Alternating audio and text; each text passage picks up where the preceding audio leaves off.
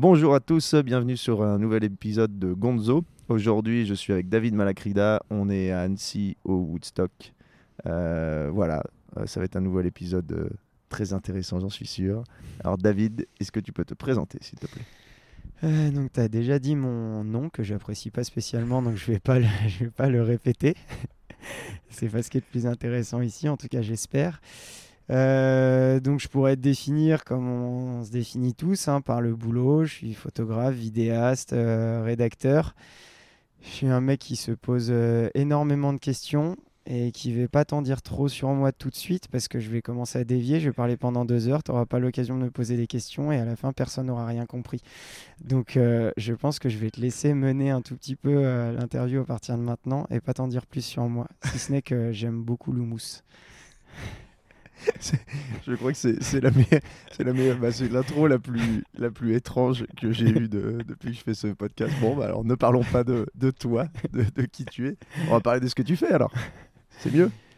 Euh, oui, c'est, on se définit aussi par ce qu'on fait. C'est, Sans parler du travail. Oh, c'est le fameux, c'est le fameux choix peau magique. euh, Quand Harry Potter, il- on lui dit qu'il doit être Serpentard parce que c'est ce qu'il a en- à l'intérieur de lui, et que lui dit non, pas Serpentard, pas Serpentard. Donc le choix peau euh, prend aussi en, en compte euh, ce qu'il veut faire et donc ce qu'il fait. Et je pense que dans la vie, on est, on est fait par ce qu'on fait, et puis inversement, c'est un peu tout mélangé, quoi, tu vois.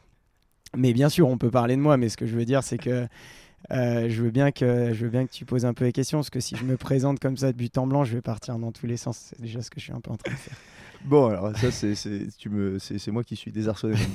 euh, bah, on va partir. Ah Non, bah, je bah, fais des interviews, donc euh, si je veux en plus foutre, foutre la merde euh, dans, dans celui des autres. Alors, comment, comment David Malacrida en est arrivé où il en est maintenant? Je dirais que je suis véritablement né en mois de jou- ouais, juillet, août de je sais pas quelle année, mais de mes 18 ans, euh, même de mes 19 ans, euh, parce que j'ai perdu 25 kilos en 4 mois. Et euh, mon statut d'ancien gros est quelque chose à vraiment prendre en compte dans la façon dont je me comporte au quotidien, parce que c'est vraiment quelque chose qui m'a construit. Donc finalement, je suis né sur les cendres de mon ancien moi, un petit gros qui a pas vraiment confiance en lui, qui euh, cherche à être aimé par tout le monde, euh, qui fait des petites blagues, qui fait le joyeux luron, etc. Parce que bah, de toute façon, quand tu as un surpoids, euh, c'est important d'avoir un surmoi. Et du coup, c'est important de rajouter des, petites choses à cette, enveloppe corporelle qui me faisait reluquer les jolies filles du collège sans jamais pouvoir les toucher. Et, euh, et du coup, ça m'a pas mal, euh, ça m'a pas mal construit. Et quand euh, j'ai perdu du poids, je me suis dit ah ouais, la vie en fait, elle est, elle est quand même pas si mal. Ça rajoutait de la pression parce que ça rajoutait plein de possibilités. J'étais plus vraiment coincé dans ce corps-là, mais par contre, ça me laissait, ça me laissait un vaste monde à explorer. Et ce qui pouvait être assez effrayant, mais je dirais que c'est un moment qui m'a vraiment, qui m'a vraiment construit. Et le deuxième moment, c'est ma mère quand elle est partie à la retraite. Elle était fonctionnaire. Du coup, moi, j'ai toujours rêvé d'être fonctionnaire, c'est-à-dire de travailler très peu. Euh, c'était l'image que j'avais de ma mère, c'était de pas beaucoup travailler. Alors, il y a des fonctionnaires qui travaillent énormément, mais ma mère avait trouvé un moyen de pas beaucoup travailler et d'être efficace. Donc, euh, moi, j'avais ça en tête et je me disais, bah, ouais, j'aime pas spécialement travailler, j'aime toujours pas d'ailleurs. Donc, je vais faire, euh, voilà, je vais faire fonctionnaire. J'étais clairement quelqu'un de neutre, absolument neutre. C'est pour ça que je ne supporte pas mon enfance. Je, je me déteste, enfin, je déteste cette période-là. Et, euh, et du coup, ma mère, elle, a- elle est allée à la retraite à 52 ans, ce qui aurait dû me motiver Ouais, à vouloir ouais, être je crois mon- Je crois que mon père il est parti juste un peu plus tard. Ouais, voilà, donc euh, avec trois enfants, etc. Et, euh, et puis elle a commencé à faire à être journaliste pour le Dauphiné, enfin le correspondante locale, puis je sais pas, elle allait faire de la montagne, elle s'éclatait, etc. Je me suis dit, mais c'est génial en fait. Je vais peut-être pas attendre d'être à la retraite pour faire des choses qui me plaisent. Donc euh, Ça, ça c'est ta mère qui te. Quand tu vois ça, ça te- ça t'inspire. Tu te dis, mais en fait, ouais, faut pas attendre. euh, Ouais, je pense que ça, je pense que ça a joué. Puis euh, tu vois, quand tu grandis, parfois tu grandis dans un carcan. Euh, par exemple, en cours de techno au collège, j'adorais la techno. Et je croyais que ce que j'aimais, c'était la technique, etc. Quand tu fais de la techno. En fait, non, j'aimais créer, j'aimais être en travail d'équipe, j'aimais partir de rien, arriver quelque part. Et, euh, et donc, je me suis planté de chemin. J'ai voulu faire ingénieur, qui, qui est le truc qui clairement me ressemble moins. Euh, et puis, euh, j'ai eu un de moyenne, j'ai eu 5 de moyenne au lycée en, en première S parce que j'étais, là, mais c'était pas du tout mon truc. Et puis, au moment de choisir où je devais aller en fin d'année, je pensais partir en STI. Enfin, je me suis dit, je prends S, c'est un truc moins bien, STI, voilà. Puis ma, ma mère, encore elle, hein, qui a quand même pas, pas mal participé à mon éducation, elle me dit, mais pourquoi pas ES Et puis moi, j'avais jamais envisagé. On reste souvent coincé dans, dans- des formats et on regardait les, les ES avec un petit peu de hauteur en étant S. Et je me suis dit, mais c'est exactement ça. Donc, euh, je suis allé voir mon, le directeur de l'école et euh, je lui ai dit, Ouais, je veux passer en ES. Mais t'as 5 de moyenne, tu feras ce qu'on te dit. Et euh, je dis, mais regardez, euh, il me dit, t'as 5 de moyenne. Je dis, ouais, sauf que j'ai 1 en physique et 2 en maths. Alors regardez combien j'ai en histoire et en français, j'ai 7 et je sais pas combien. Euh, Mettez-moi là-dedans et puis on verra bien. Avec un peu de chance, je serai meilleur là où ça me plaît. Et, euh, et puis je suis arrivé dans la classe, puis je sais pas, j'ai eu 13, euh, pff, qui est mon statut. Voilà, Autre, autre chose que m'a transmis ma mère, c'est le concept de travailler peu pour gagner assez. Voilà, j'ai toujours euh, eu ce- cette logique-là. C'est- C'est marrant, j'ai fait à peu près la même chose. J'étais en terminale S, j'ai rétrogradé en première ES. Ouais, euh, donc- et ça a tout j'ai- changé. J'ai fait moins pire ça- que toi. ouais, t'as fait moins pire que moi, mais ça a tout changé pareil, parce que genre, en fait, ça me saoulait. Ouais. Quand ça- moi, j'avais eu un déclic, c'était euh, en mathématiques, quand ils ont commencé à faire euh, i au carré égale moins quelque chose, ce qui est impossible. J'ai fait, mais en fait, on crée des trucs qui sont pas possibles pour se poser un problème qu'on doit résoudre, qui n'existe pas. J'ai fait, mais ça, ça sert à quoi? Et là, j'ai- débloqué complet, puis euh, du coup, euh, la meilleure solution, c'était d'aller dans des trucs qui m'intéressaient. Et du coup, ça a totalement changé, moi, après ça. Et ben- ben, je pense que Pas dans- grand chose à la fin, mais pour te rejoindre sur ce que tu dis avec l'équation, moi en, en S, notre prof de maths disait presque juste, c'est faux. Et c'est terrible. C'est terrible. Euh, je reprendrai les- les- les- le concept de Romain Gary. Alors, j'en reparlerai plus tard parce que c'est mon, mon auteur fétiche et la littérature a une grande place dans ma vie. Euh, Romain Gary parle de la marge humaine. Il- dans son, deuxième livre en 56, qui a eu le Goncourt, euh, Les racines du ciel, où il parle d'écologie alors que personne ne connaissait Mm. le mot. le premier roman écologique du monde. Exactement. Il parle, de, il parle donc de, de Morel qui défend les éléphants et il dit c'est d'autant plus intéressant de, de, de défendre les éléphants parce qu'ils sont inutiles. Inutiles dans le sens euh, capitalistique du terme. Ils sont patos, ils sont trop gros, euh, on peut pas vraiment les élever, etc. Et, et que c'est pour ça qu'il faut les protéger parce que cette marge humaine, cette, cet indicible, ces choses qui, qui nous paraissent inutiles sont au final tout ce qu'il y a de plus sensé, tout ce qu'il y a de plus essentiel. Et on le voit aujourd'hui avec la nature. On a pillé les ressources sans penser à la biodiversité et, et on s'en mord et on va encore plus s'en mordre les doigts à l'avenir. Donc, euh, ce concept de marge humaine, de, de, de part à la créativité, de part euh, de, de- à la personnalité, je pense que quand je suis arrivé en ES, c'est quelque chose que j'ai apprécié. Mm. C'est-à-dire de pouvoir analyser les choses et que des réalités, finalement, il en existe euh, sûrement euh, énormément. Je sais plus qui c'est qui dit, faut se, faut, faut suivre ceux qui cherchent la vérité, faut se méfier de ceux qui l'ont trouvée. Ouais. Et effectivement, et même d'ailleurs dans, dans, dans la science, hein, on dit euh, toujours jusqu'à preuve du contraire. Mm. Voilà, c'est ça, jusqu'à preuve Et- du contraire. C'est vrai qu'en- quand tu es en ES, c'est des théories que tu étudies, c'est jamais des, des vérités. Ouais. c'est des théories économiques, de Keynes, de machin. C'est jamais, il n'y a jamais un- une vérité. Alors, si tu peux dire ça à notre gouvernement qui croit encore au ruissellement, ou en tout cas qui essaye de nous faire croire au ruissellement, parce que je, Ah, je n'arrive pas à croire qu'ils sont de, qui, qui puissent dire ça de bonne foi. C'est la fin de l'abondance. C'est Il la- n'y la a, fin plus de de- il y a plus de ruissellement. La, la- la fin de l'abondance, mais la continuité des jets privés. Mais bon, là, si on parle de politique tout de suite, là, je vais m'énerver. Et puis, euh, autant qu'on attaque un peu plus tard. euh, Donc on était sur. Ouais, parce que là, là, il va falloir que je sois très fort pour suivre le, pour suivre le film. Parce qu'il m'avait prévenu que ça allait partir dans tous les sens. Et il y a des fois, j'ai j'ai un peu lâché le fil. On parlait de, donc de toi en, au, lycée, Au lycée. Et donc de voir ta mère aussi qui avait du temps. Exactement. Et tu t'es dit, dans la vie, il faut quand même. faut pas attendre. Il faut faire des choses qu'on Ouais. aime faire. Et- Et... donc après, qu'est-ce qui se passe après le lycée? Et ben, T'as ton bac, j'avais, ouais, alors j'ai eu mon bac avec 10,77. je me suis fait saquer en, en économie. J'avais eu 15 sur le même sujet. Et, euh, et en gros, euh, je savais pas trop où aller. Euh, je savais pas trop trop où aller. Et puis, euh, il y a une fille qui m'a parlé d'une école de commerce. Moi, je me suis dit, si je vais à la fac, je vais faire du ski tout le temps. En fait, je vais jamais aller en cours. Ouais. Je vais faire du ski. Déjà que j'avais été habitué, euh, j'allais plus en cours le vendredi pour aller skier. Parce que ma mère me disait, oh, bon, comme ça on parle jeudi soir, on se met trois jours au ski. et j'allais pas la contredire. Je, je- je- je parle vraiment trop de ma mère euh, là-dedans. Heureusement, après, ça va diminuer. C'est Mais, très, c'est très Romain Gary. Ouais, ça, c'est très Romain Gary. Putain, merci. C'est le plus beau compliment que tu puisses me faire. Euh, et donc, euh, avec.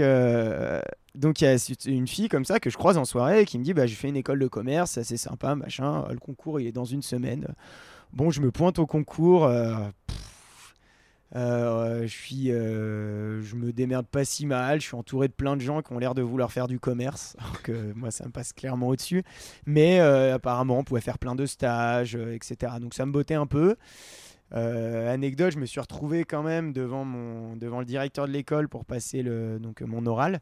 J'avais un 70 de moyenne en italien, donc ils ont un peu tilté quand même.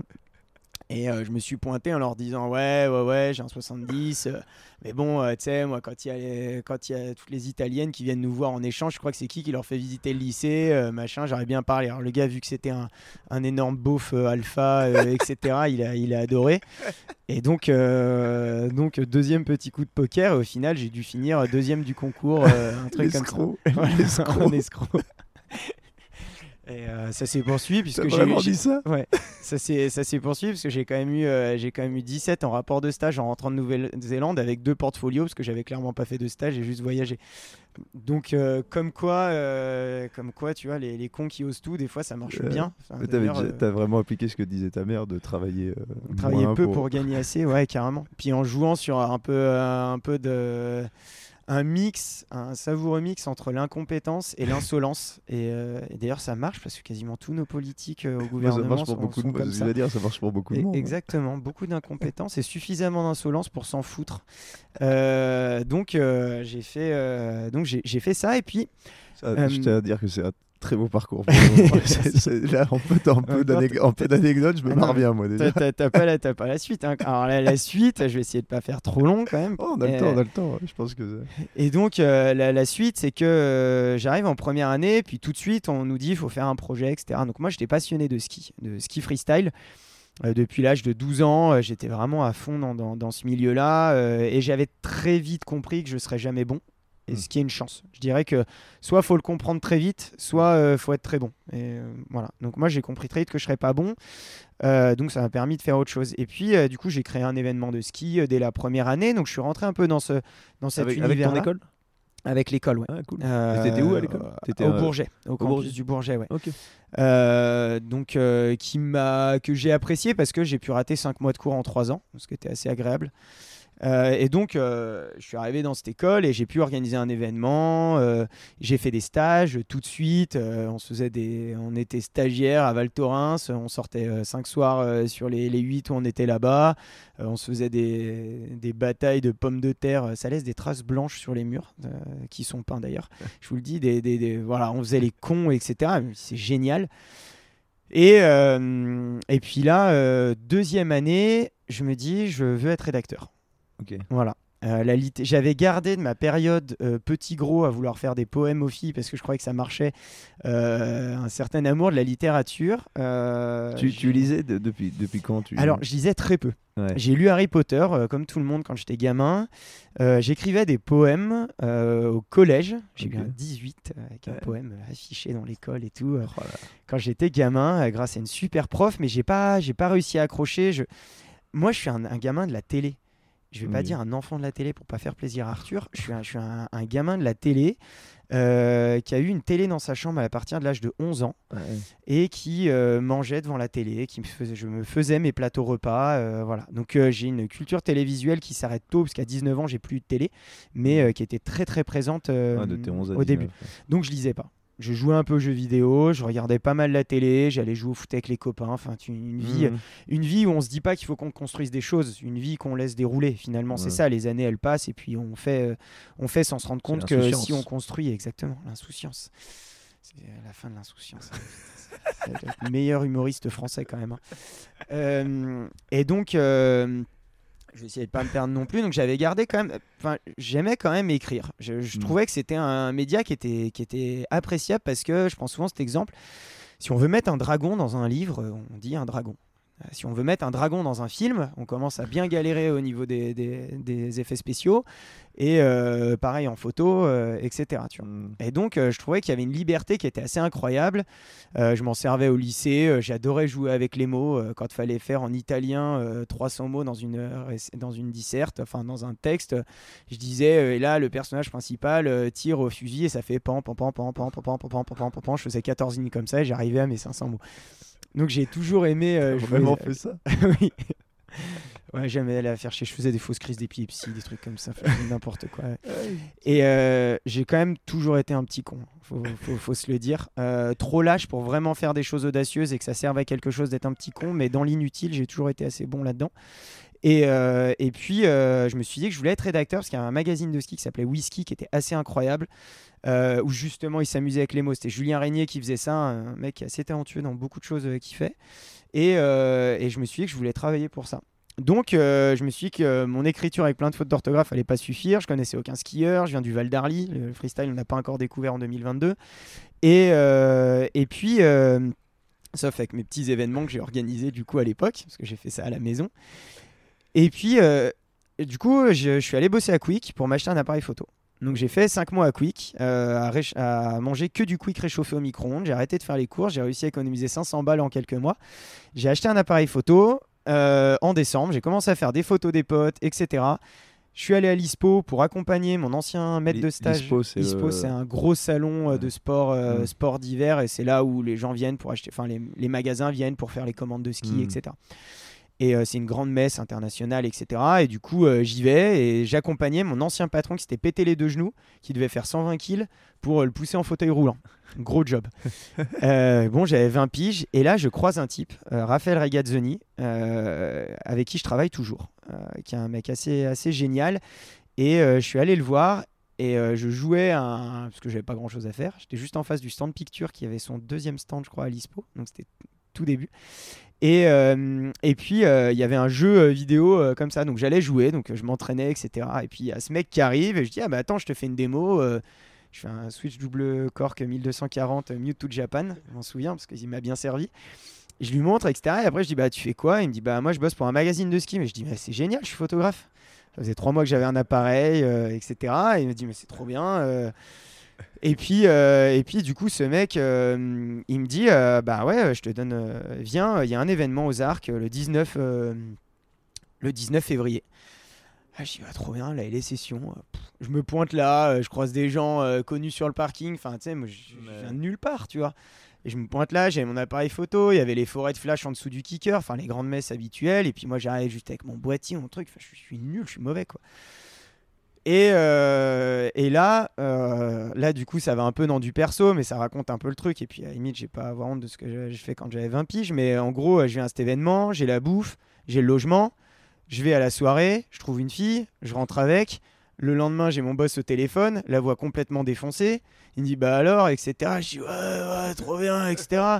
Il me dit qu'est-ce qu'il y a? Je dis bah j'ai tout donné, j'ai tout donné. Et il me dit mais c'est bien, jeune, c'est bien. Là, t'as 20 piges, tu vas faire des photos de tes idoles.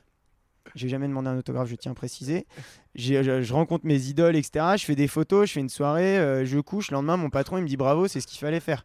Excuse-moi, à 20 piges, on te dit ça, tu j'ai trouvé le bout de mes rêves, quoi. Euh, et euh, clairement, l'aspect écologique des choses, etc., j'étais pas du tout sensibilisé à Mm. ça. On était en 2010, euh, c'était un peu moins présent. Et, et puis où j'arrivais suffisamment bien à fermer les yeux pour pas m'en rendre compte. Et du coup, euh, bah, j'ai commencé comme ça. J'ai refait des, des- j'ai refait des articles pour ce qui passe. Parce que là, tu fais des photos et t'écris? Ouais. Et donc, euh, je commence à écrire un peu, à faire les photos. euh, je fais des articles pour ce qui passe en gratuit. Je pars en Nouvelle-Zélande euh, complètement à l'arrache aussi. Je monte en station stop. euh, je vais faire des photos en Et basket. Là, euh, c'était toujours à l'école non, bah, c'est le stage de deuxième année Ok. d'é- d'é- d'études. Et je pars et je voyage. Et puis euh, j'arrive en station, enfin à Wanaka. euh, je dors chez des potes, par terre, dans un sac de couchage acheté au Emmaüs local. Ils, volent, ils volent du lait pour faire des, des pancakes parce qu'on mangeait exclusivement que ça parce qu'il n'y avait pas de thunes. Et puis je monte en stop, en station, etc. Enfin, la, la genre de vie de bohème que tu peux t'inventer quand tu as de l'argent, tu vois. Ça, c'est, faut être, comme dit, euh, comme dit ma mère, encore une fois, euh, il faut être euh, riche pour pouvoir vivre, pour vouloir vivre comme un pauvre.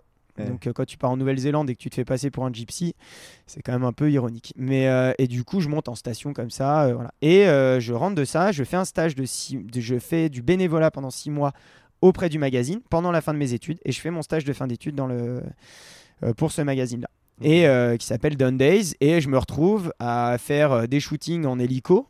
Euh, je me mets des petites claques virtuelles à celui que j'étais à cet âge-là. Je fais des shootings en hélico, euh, porte ouverte, le truc, enfin complètement euh, taré quand à cet âge-là. Je fais, je couvre les X Games tout seul. Je dors 14 heures du lundi au samedi. Ouais. je, je- je vis quoi, un truc assez fou. Et donc je rentre chez ce magazine. Et euh, pour la faire courte, parce qu'après, on va pas dire que j'ai fait des choses qui sont forcément intéressantes pour le monde d'aujourd'hui, mais j'ai bossé six ans comme ça pour le magazine, à écrire, à faire de la photo, et puis à me mettre à la vidéo. Ensuite, j'ai quitté ce magazine, j'ai suivi Raphaël Regazzoni, donc qui était euh, toujours un peu mon patron à cette époque-là. Je l'ai suivi dans une aventure collective avec Like That, et je suis rentré chez Like That qui organise le Hi-Fi Festival. J'ai fait trois ans chez Like That où j'ai vraiment développé la vidéo. J'ai eu l'occasion de rencontrer, on va dire, un autre mentor, euh, la personne de Gaylor euh, Pedretti qui, a- qui est quand même connu pour avoir des très bonnes idées et ce qui est vrai. Et je suis parti au moment où euh, moi j'avais envie de développer mes propres idées et que c'était euh, c'était pas facile d'être en concurrence avec une personne qui pouvait nous dire non parce que c'était son supérieur. Mm. Et euh, mais j'ai beaucoup appris à cette occasion-là et c'est pour ça que maintenant je suis photographe, vidéaste et rédacteur. Euh, même si, et je dis pas journaliste parce que je fais pas de l'investigation, parce que je recherche pas la vérité, j'étais plutôt dans la promotion d'un sport, donc euh, uniquement rédacteur et pas écrivain parce que euh, c'était absolument pas au niveau de, de- de la transcendance que, peut, que doit amener et que peut amener la littérature. Hmm. Voilà un peu euh, mon, mon parcours. Donc j'ai pris le temps sur le départ et puis je te fais à la suite assez rapide. Mais ça fait quand même pas mal d'années que je passe ma vie à m'amuser.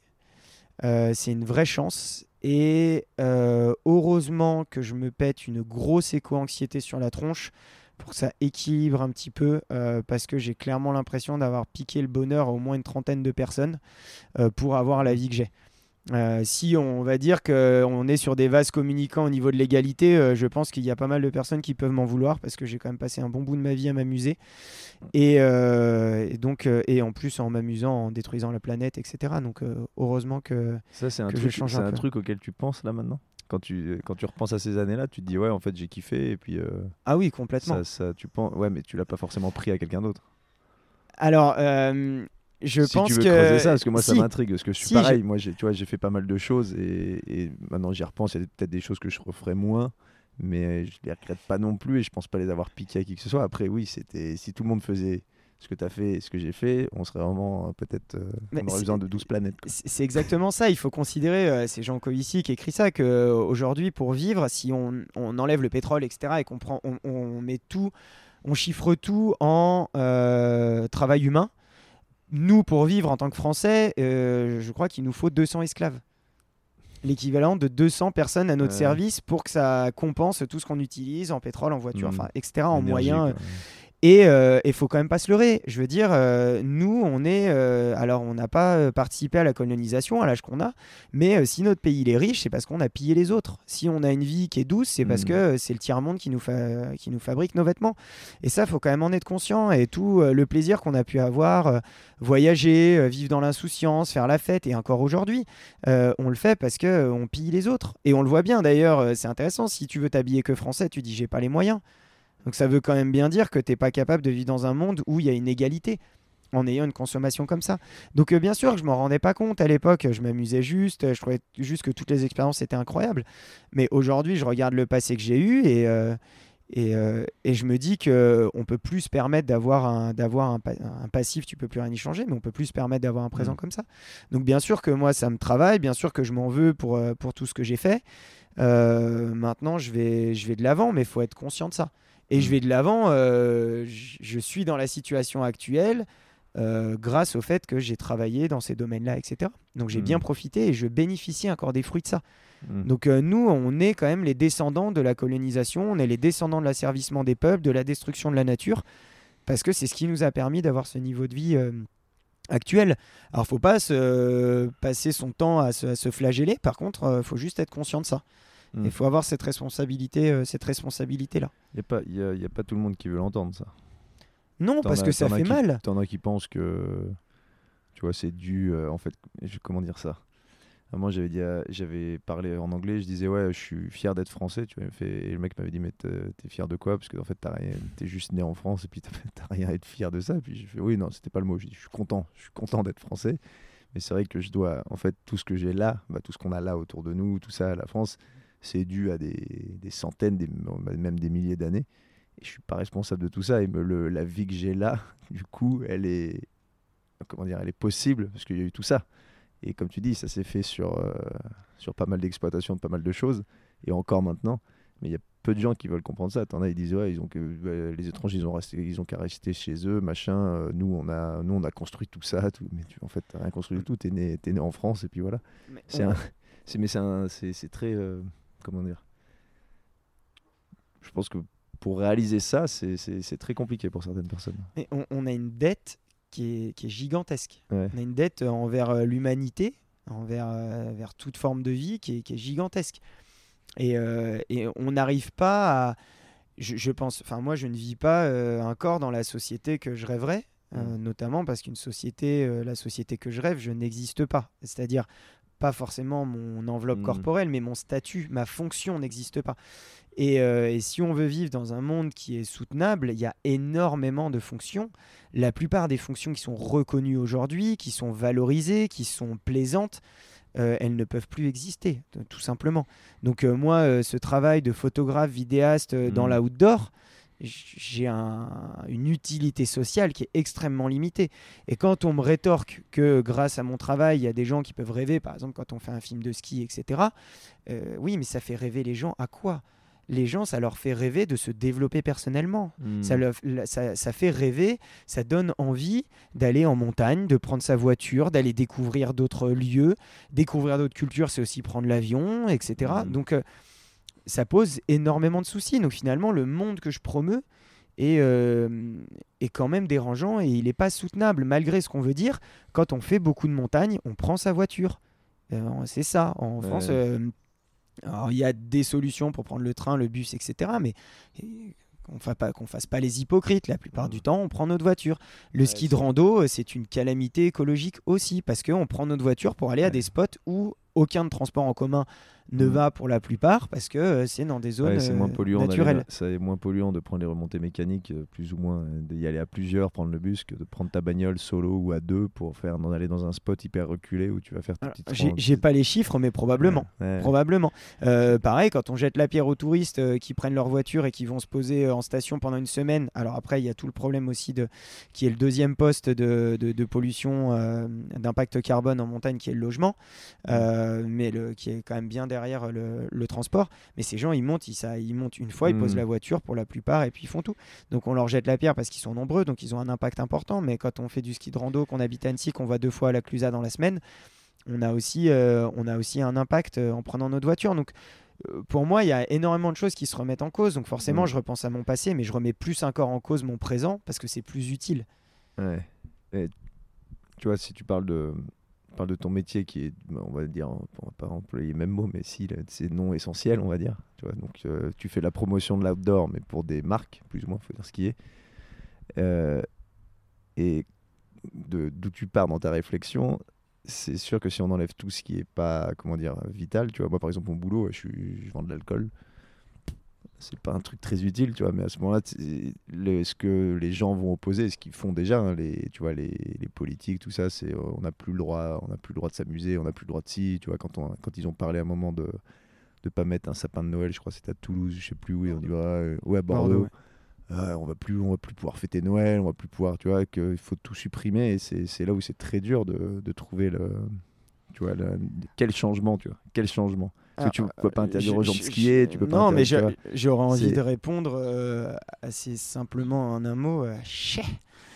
Euh, là, aujourd'hui, Super, superbe réponse. Un bon vieux chien. je, vais la, je, vais, avait- dé- je vais développer. euh, Drieux, je vais- Développe- je vais développer. Développe ton chien, s'il te plaît. Ce que je veux dire, c'est que oui, si la définition de s'amuser, c'est de faire du jet ski, n'en Mhm. déplaise à notre cher président, c'est mort, c'est fini. Il faut arrêter ça.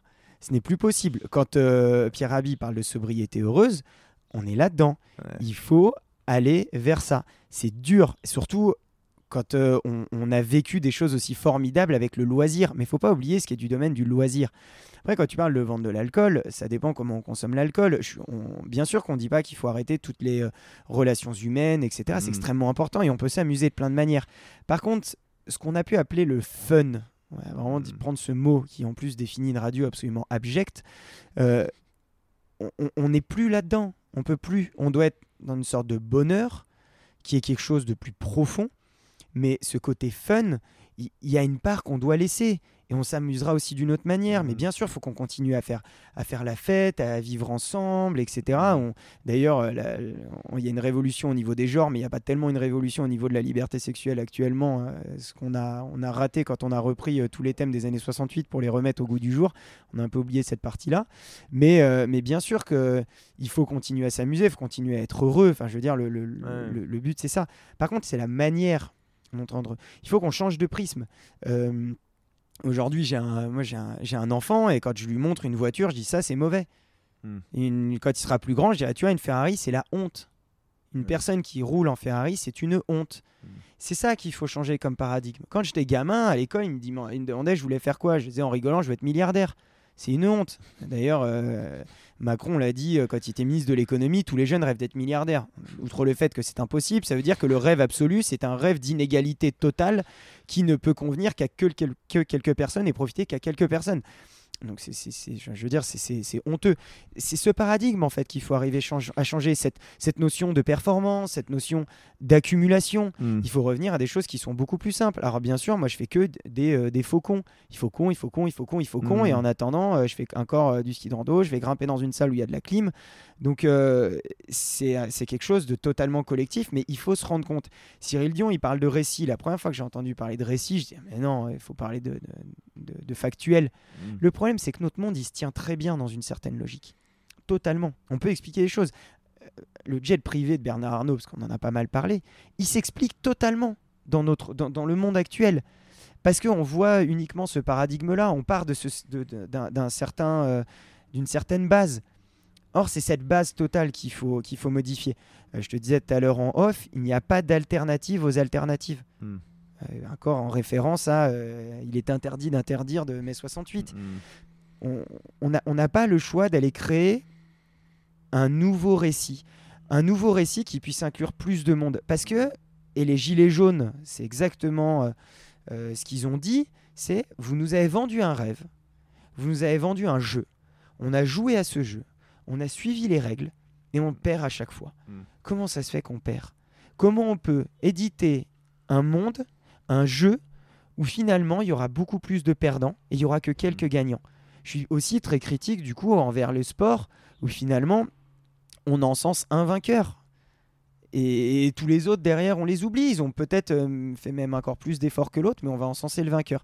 Donc c'est un changement total de façon de penser de façon de réfléchir et qui n'est pas n'en déplaise à- aux profs de, de yoga j'en connais euh, d'ailleurs je ne crois pas à ce qui se passe en ce moment de sur l'aspect du développement personnel absolu, du fait qu'il faille d'abord être heureux soi avant d'être bien avec les autres, qu'il faut être bien avec soi-même avant d'être bien avec les autres. Parce qu'en soi, si on n'est jamais bien avec soi-même, et heureux les névrosés, comme dit Freud, euh, on, on sera jamais bien avec les autres. Parce que finalement, notre quête absolue sera d'être bien avec nous-mêmes. Donc le jour où le commun, où le collectif sera en opposition avec notre bien-être personnel, on choisira notre bien-être personnel. Hmm. Donc la façon d'attaquer le problème, elle me semble complètement biaisée. Et c'est pour ça que tout ce mouvement actuel de développement personnel qu'on retrouve aussi dans la outdoor et que je, je promeus en partie avec mes, avec mes vidéos euh, et mes photos, c'est quelque chose pour moi qui, n'est, euh, qui, qui ne va pas dans le bon sens. Et il faut retrouver du commun, retrouver du collectif.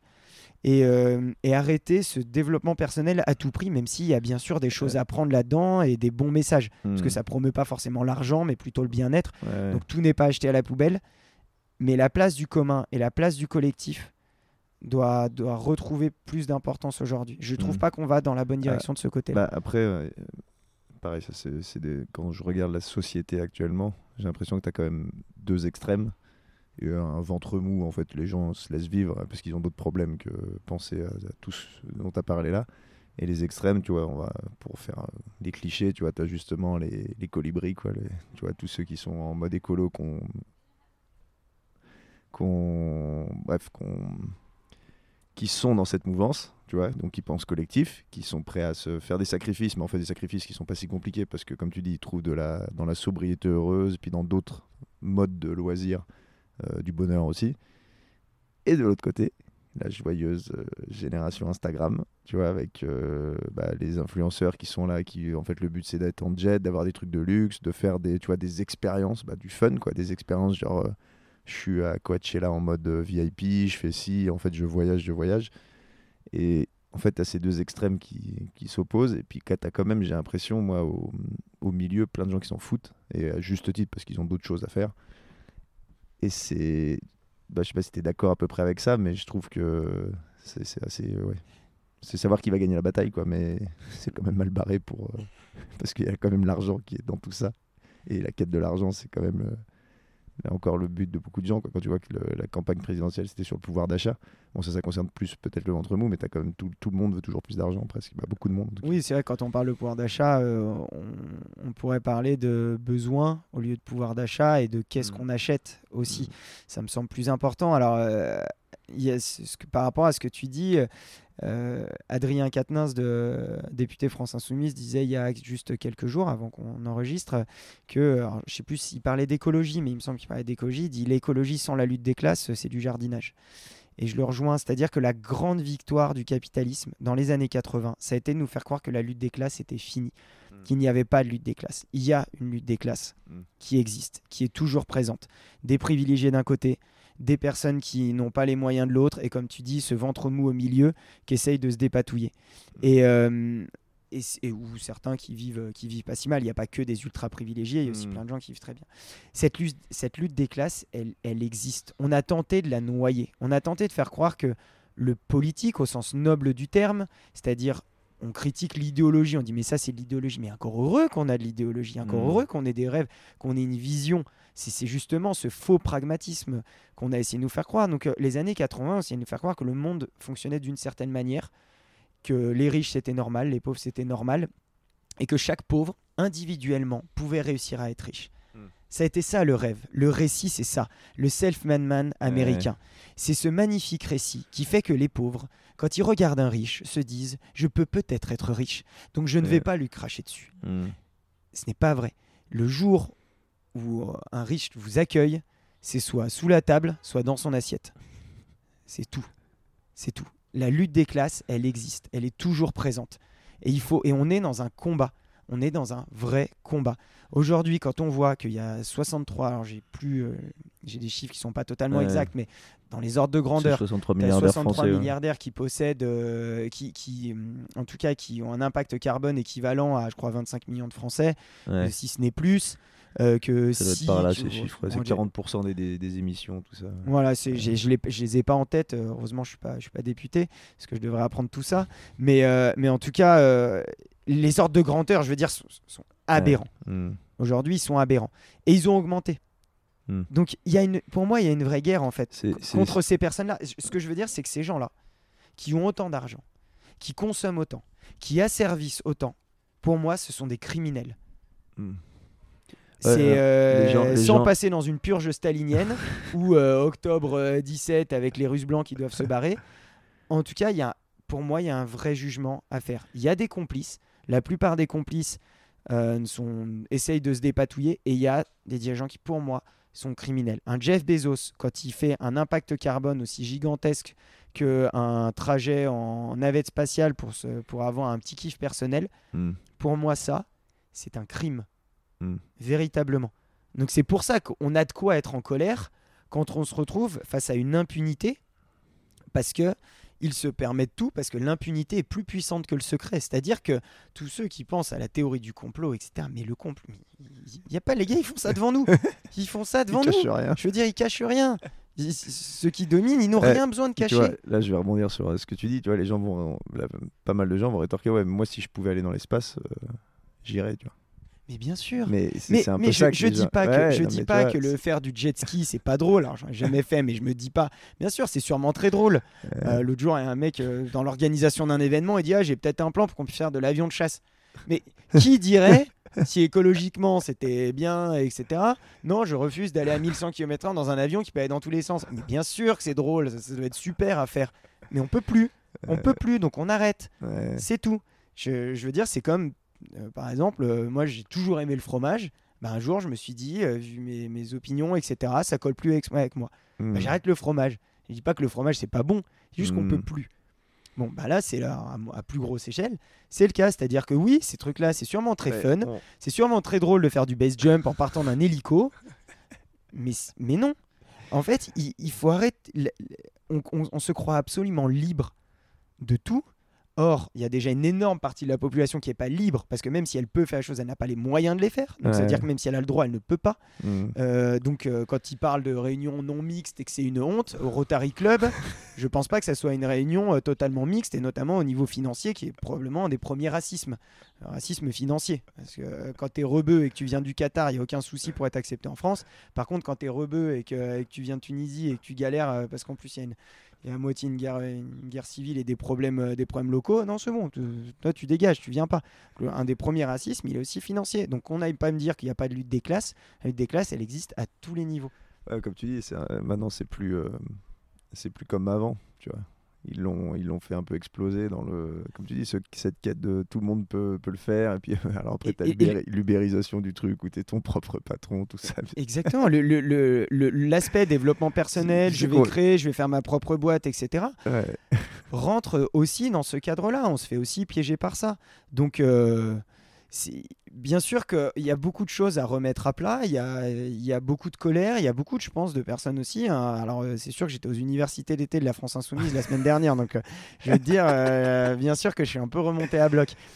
Euh, D'ailleurs, je, je précise, il faudrait que tu donnes la date à laquelle on a enregistré ça parce que j'aime bien savoir que mes, mes, mes propos sont ancrés dans un certain présent et On, est le soit, 2, euh, on est de- le 2 septembre. voilà, le 2 voilà. septembre en soi, ça se trouve dans, dans un an, tu me reposes des questions et j'ai pas tout à fait le même discours. Ouais. Euh, il faut assumer le discours. Parce que là, tout ce, présent. tout ce dont on est en, train de parler, on peut en parler pendant des heures. Mm. Et en fait, il y a plein de. hum, Comment dire C'est tellement. euh, comment dire ça? Tout ce que tu parles, tout ce dont tu parles, la, société, la lutte des classes, toutes ces choses-là, c'est tellement de mécanismes, tellement de. Et c'est tout un système qui repose sur, euh, sur tout ça, que dès que tu mets ça dès que tu, tu, tu dis non, mais tu vois, par exemple, moi j'ai une discussion avec quelqu'un que je ne citerai pas, mais euh, je parlais le capitalisme, là, c'est un peu, voilà, c'est un peu trop. Attends, le capitalisme, ça a permis le progrès. nanana. Je dis oui, mais là, le problème, c'est que c'est les dérives. Comme tu dis, faire du base jump d'un hélicoptère, euh, pouvoir te prendre un jet ski euh, partout sur la côte espagnole, tous ces trucs-là, le euh, monnayer tout en fait. Tu vois, la- l'américaine en fait, tu monnayes tout, tu monnayes la nature, tu monnayes le, tu vois, tu monnayes tout, tout, toutes les dérives, l'exploitation. Tu parlais de Jeff Bezos, Amazon avec les trucs où tu contrôles pour aller pisser et tout ça. C'est trop quoi en fait. Et c'est toutes ces dérives là qui sont, qui sont en fait quand t'opposes, quand t'opposes le, tu dis bah tiens, à bas le capitalisme, tu vois. Bah, les gens ils sont là, attendez, mais vous voulez faire comment quand même? C'est quand même ce qui a fait notre monde sur les. C'est très dur en fait. Et c'est très dur d'avoir un discours, euh, d'avoir un discours euh, qui, comment dire, de raisonner quelques personnes. Je sais pas si tu. veux- Ce qu'il faut réussir à, à voir, mais ce c'est c'est difficile. Alors bien sûr, on pourrait faire 7 heures sur de l'indignation et de la colère. À la fin, on va, on va finir par, bala- par se jeter des barricades dessus, euh, etc. Mais c'est pas le but. Et après, je pense qu'on pourra aussi parler, euh, parler d'autres sujets, des choses qui sont un peu plus positives. Mais euh, je dirais que je contrebalancerais l'éco-anxiété qu'on ressent Alors, définis l'éco-anxiété pour ceux qui ne voient pas ce que c'est. L'éco-anxiété, c'est. euh, alors, je ne vais pas te faire une, une définition de dictionnaire, hein, je te Ouais, fais que ce près, que, euh, ce que je ressens. Moi, mais c'est euh, c'est tout simplement une, une peur de la- une peur de l'avenir, une peur de, de se dire qu'on est dans un monde qui est en train de mourir. Et en fait, c'est énorme. C'est la première fois qu'on a ce sentiment-là. C'est-à-dire que même les guerres, on se disait qu'elles allaient avoir une fin. Hmm. Aujourd'hui, avec l'éco-anxiété, on est sur une pente, en fait. On est en train de tomber.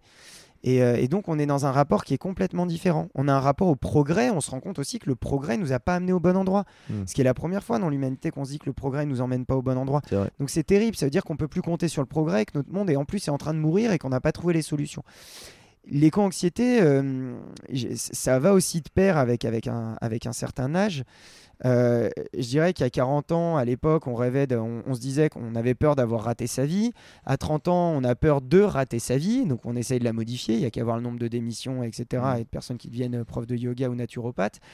Et euh, et il y a ceux qui le vivent à 20 ans, qui ont le choix entre un monde qui est, qui est en train de crever et dans lequel ils devraient euh, continuer à aller, et un monde qui n'est pas encore né. Et, et là, c'est terrible pour les jeunes qui ont 20 ans. Et c'est pour ça Mm. qu'on parle souvent d'éco-anxiété pour les jeunes. Même si, euh, pour moi, la notion de génération, une génération, c'est avant tout un groupe de personnes qui vivent la même chose au même moment. qui ressentent la même chose au même moment. Mm. C'est ça une génération. C'est pas forcément pour moi une classe d'âge Mm. euh, entre 30, 20 ans, etc. Alors bien sûr, euh, ceux qui ont 60 ans, ça serait difficile pour eux d'avoir de l'éco-anxiété. Euh, mais il y en a qui peuvent le ressentir. Et quand on voit le nombre de personnes qui sont engagées, de personnes qui ont 60 piges, qui sont engagées et qui nous, qui nous aident bien, merci les retraités, dans les associations, etc., on, on voit bien que ça les touche aussi. Donc bien sûr qu'il y a l'éco-anxiété. Moi, ce que j'appose aussi à ça, c'est une forme d'éco-enthousiasme. C'est-à-dire que le monde dans lequel on vit, c'est un monde de domination. D'ailleurs, euh, un des autres termes qu'on utilise, c'est l'écoféminisme. Parce que finalement, l'écologie et le féminisme se rejoignent. Parce que la domination sur les femmes, la domination sur la nature, ça fait partie du patriarcat. Et donc, c'est la même logique. Aujourd'hui, on a. Étant donné qu'on n'a plus le choix de modifier nos comportements, il y a deux façons de le faire. Soit il y a Castex qui croit à la croissance verte, euh, etc., ce qui est une chimère absolue, mais bon, c'est pas grave, parce que ça tiendra le temps que- qu'il vive et puis il pourra continuer à faire croquer ses potes. Mais on a cette occasion de retourner la table et de regarder le monde sous un nouveau prisme, avec une nouvelle façon de comprendre la réussite. Euh, Aurel San, alors je pourrais le citer pas mal, euh, pas mal aussi. euh, Aurel dit si tu, je, je paraphrase, hein, si tu réussis sans faire le bien, c'est c'est un échec. C'est que ça a raté. C'est ça aussi qu'il faut modifier parce que c'est pas la culture qu'on a appris. Euh, je me souviens quand, quand, euh, les cours qu'on avait en école de commerce, ça nous poussait à, ça nous poussait clairement à baiser les clients pour se faire le plus de thunes, à vendre des choses dont les gens n'avaient pas besoin. Euh, tu vois, même moi régulièrement, je dis à mes clients, non, vous n'avez pas besoin de cette vidéo, me faites pas bosser, vous avez dépensé de l'argent pour rien, tu vois. Je le dis. Enfin, je le dis parce que j'ai pas envie de faire ce boulot-là, mais, euh, mais en tout cas, je le, dis- je le dis à, à mes clients de plus en plus. Et parce que de toute façon, j'ai de plus en plus de mal à garder ma langue dans ma poche, euh, jusqu'au moment où je vais beaucoup trop Je, en dire. je- et... je pense qu'on commence à le comprendre. Je vais- je- Tu sais que je me suis dit, heureusement que tu, tu me demandes pas comment ça va avant de commencer l'interview. Je me suis dit, je vais te dire, je me sens comme un mec qui me dit, euh, dans les séries américaines, là, euh, tout ce que vous direz euh, pourra être retenu contre vous. J'ai vraiment le- ce sentiment-là. Donc, bon. Euh, voilà. Là- Après, là, on, on peut, est- on peut parler, là, si, est- tu- si tu veux, on peut laisser un peu de côté cet aspect politique où j'enfonce clairement des portes ouvertes. Si tu veux qu'on parle un peu plus de, du coup, de ce que je fais Hmm. peut-être de Riders mais non, Refugees ou, on va, on ou va d'autres choses. tout ça, parce mais que... tu vois, là, je- tu fais une référence à ça. Moi, ça me fait. J'ai l'impression que le monde là, il est un peu comme dans l'histoire dans la haine. Là, le mec euh, qui se jette du, du toit et qui dit jusqu'ici tout va bien, jusqu'ici tout va bien, jusqu'ici tout va bien. Et là, du coup, pour rebondir sur euh, l'éco-anxiété, donc, je sais pas si je suis. Tu vois, j'y pense à toutes ces choses-là, et puis j'essaye de remettre certains de mes choix en question. Et c'est pas évident, surtout quand tu sais que j'ai pris l'avion, que je viens de faire de la moto, machin. Bref, c'est pas. Voilà. Là, j'essaye d'amorcer un truc un peu différent. C'est compliqué. Et, euh, et mince, qu'est-ce que je voulais dire? Euh, Ouais, là, tu vois, avec l'été qu'on vient de passer, et je regarde pas la télé, je lis très peu les nouvelles, et je regarde juste le zapping de France 5 euh, qui s'appelle Vue. Euh, je sais pas si j'en ai déjà parlé dans le podcast, mais je vous invite à regarder ça. C'est dispo sur YouTube, euh, sur, euh, sur France TV, tout ça. C'est 6 minutes 30, et ça te résume un peu ce qui s'est passé dans la journée d'avant. Et cet été, ça a été une catastrophe, quoi entre, tu vois, entre donc les politiques qui te disent des trucs complètement aberrants, qui font rien dans le bon sens. De la- de Alors, ça, dépend de quel bord on se trouve. Oui, non, que, mais- oui, oui, bien soyons bien, clairs avec Non, les je parle des auditeurs, politiques en place, qu'on- parle, Ouais. parle d'un point de vue de sale gauchiste. euh, ok. si on veut. Voilà. Moi, je prends pas de, de- mais oui, le, le- ce qui, ce qui fait, ce qui est en place, ce qu'ils essaient de mettre en place, ça va pas vraiment dans le bon sens. Tu vois les incendies, la guerre en Ukraine, tout c'est, en fait tout, tout ce qui se passe. Et là, j'ai l'impression que tout s'est amplifié, tu vois. Tout s'est amplifié. Là, la crise, euh, tu vois, la crise énergétique qu'on va sûrement vivre cet hiver, tout, tout, tout s'amplifie. Et tout le monde est là, euh, ouais, bon, c'est pas très, tu vois. Alors moi, j'ai l'impression que c'est, là, ça y est, on a franchi un, là, le- la, la sonnette d'alarme, elle est tirée, quoi. Quand, quand il y a encore, là, j'ai regardé ce matin, des grêlons en Espagne, là, de la taille d'une boule de pétanque. Et bon, tout va bien, quoi. Je sais pas, c'est. Ouais, alors il y a quand même pas mal de gens qui se disent jusqu'ici tout va mal, jusqu'ici tout va mal, jusqu'ici tout va mal. Ouais, Et, mais on les euh, entend pas beaucoup, c'est pas, assez en tout cas. Et euh, c'est après, c'est sur les solutions. Sur le constat, euh, tout le monde est à peu près raccord, mais c'est sur les solutions à mettre en place et surtout notre capacité à changer de fond en comble la société. Mais c'est Mm. très dur parce qu'on est, on est Tu- comme des hamsters dans une Tu, roue. tu penses que ça passe par des choix individuels ou ça Non. passe par des choix collectifs? Alors, ça passe par des. Bah, par exemple, le vote, c'est un choix individuel et collectif. Ouais. Par exemple, la- même euh, voir l'associatif, euh, ça l'est aussi. Non, alors si tu me demandes si ça passe par des petits gestes, Mhm. absolument pas. Les petits gestes, c'est une porte d'entrée. Les petits gestes, c'est une obligation. C'est quelque chose dans tous les cas qu'on doit faire. Mais ça passe pas par les petits gestes. Pour moi, ça passe par le combat. Ça passe par le Mm. combat politique, ça passe par le combat associatif, ça passe par la rue, ça passe euh, par une, une modification de la caste dirigeante euh, aujourd'hui. Et c'est pour ça que ça demande en fait à tout simplement renverser la table, totalement. Mm. Ça demande des, des modifications qui sont extrêmement profondes dans notre société. Je voulais rajouter un point aussi que je t'ai pas précisé au niveau de l'éco-anxiété. Il y a peut-être moins de gens qui s'en rendent compte, mais euh, tout à l'heure tu disais euh, que tu avais dit j'étais fier d'être français. Et on pourrait se dire je suis fier d'être humain. Euh, je pense que le fait d'être humain a toujours été quelque chose de bien vu dans l'humanité. Aujourd'hui, il y a quand même toute une part de la population, moi y compris, qui a bien compris qu'on était des parasites et que qu'on est le pire virus que la Terre n'ait jamais connu, autant pour les animaux, pour la planète, etc. Donc, arriver dans la vie, et je pense aux jeunes euh, notamment, arriver dans la vie en se disant bonjour, je suis un parasite, je suis déjà quelque chose de mauvais à la base, c'est dur, c'est dur. Et c'est dur, c'est pas facile d'avancer en étant dans cette optique-là. Euh, simplement, c'est euh, selon mon point de vue. hein, de Ouais. toute façon, tout ce que je dis n'engage que moi. euh, c'est une vérité. On, on est des parasites. Ouais. Euh, C'est-à-dire que pour moi, la meilleure chose qu'un humain peut faire, c'est d'être du compost. Ouais. c'est clairement ça. Donc, je pense aux jeunes qui arrivent et qui se disent Bonjour, je suis un parasite. Maintenant, je dois rentrer dans la vie. Je pense que c'est très compliqué. D'où l'intérêt de créer un nouveau récit. Tu penses qu'il y en a beaucoup qui réfléchissent comme ça, qui se disent ouais, euh, en fait, Alors, le euh, fait de pas être là, tu vois. Eh ben, euh, tu vois, euh, qu'ils en sont à ce niveau de conscience. Auré- Aurélien Barraud, le- l'autre jour, disait euh, l'éco-anxiété, euh, c'est de la lucidité. Ouais. Bah, heureusement qu'on est inquiet. Non, mais je veux dire, Mm. heureusement que, que aujourd'hui on se fait du mouron, qu'on est inquiet, qu'on flippe, etc. Mais parce que c'est ce qui pourra peut-être nous faire évoluer, la peur ou la culpabilité. Euh, je crois pas forcément, euh, même d'ailleurs pas du tout, à euh, un changement par la joie. Hmm.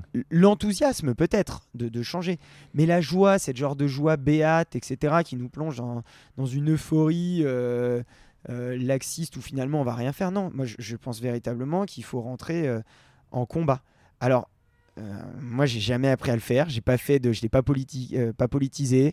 Euh, à la maison, ça votait à droite, droite molle, droite, centre, droite sans conviction. La droite quand les gens sont de droite parce qu'on continue. La droite du statu quo. Quoi. Ouais, exactement, parce que la droite c'est la continuité, que la gauche c'est la révolution, et que la révolution se fait toujours, peur que, toujours plus peur.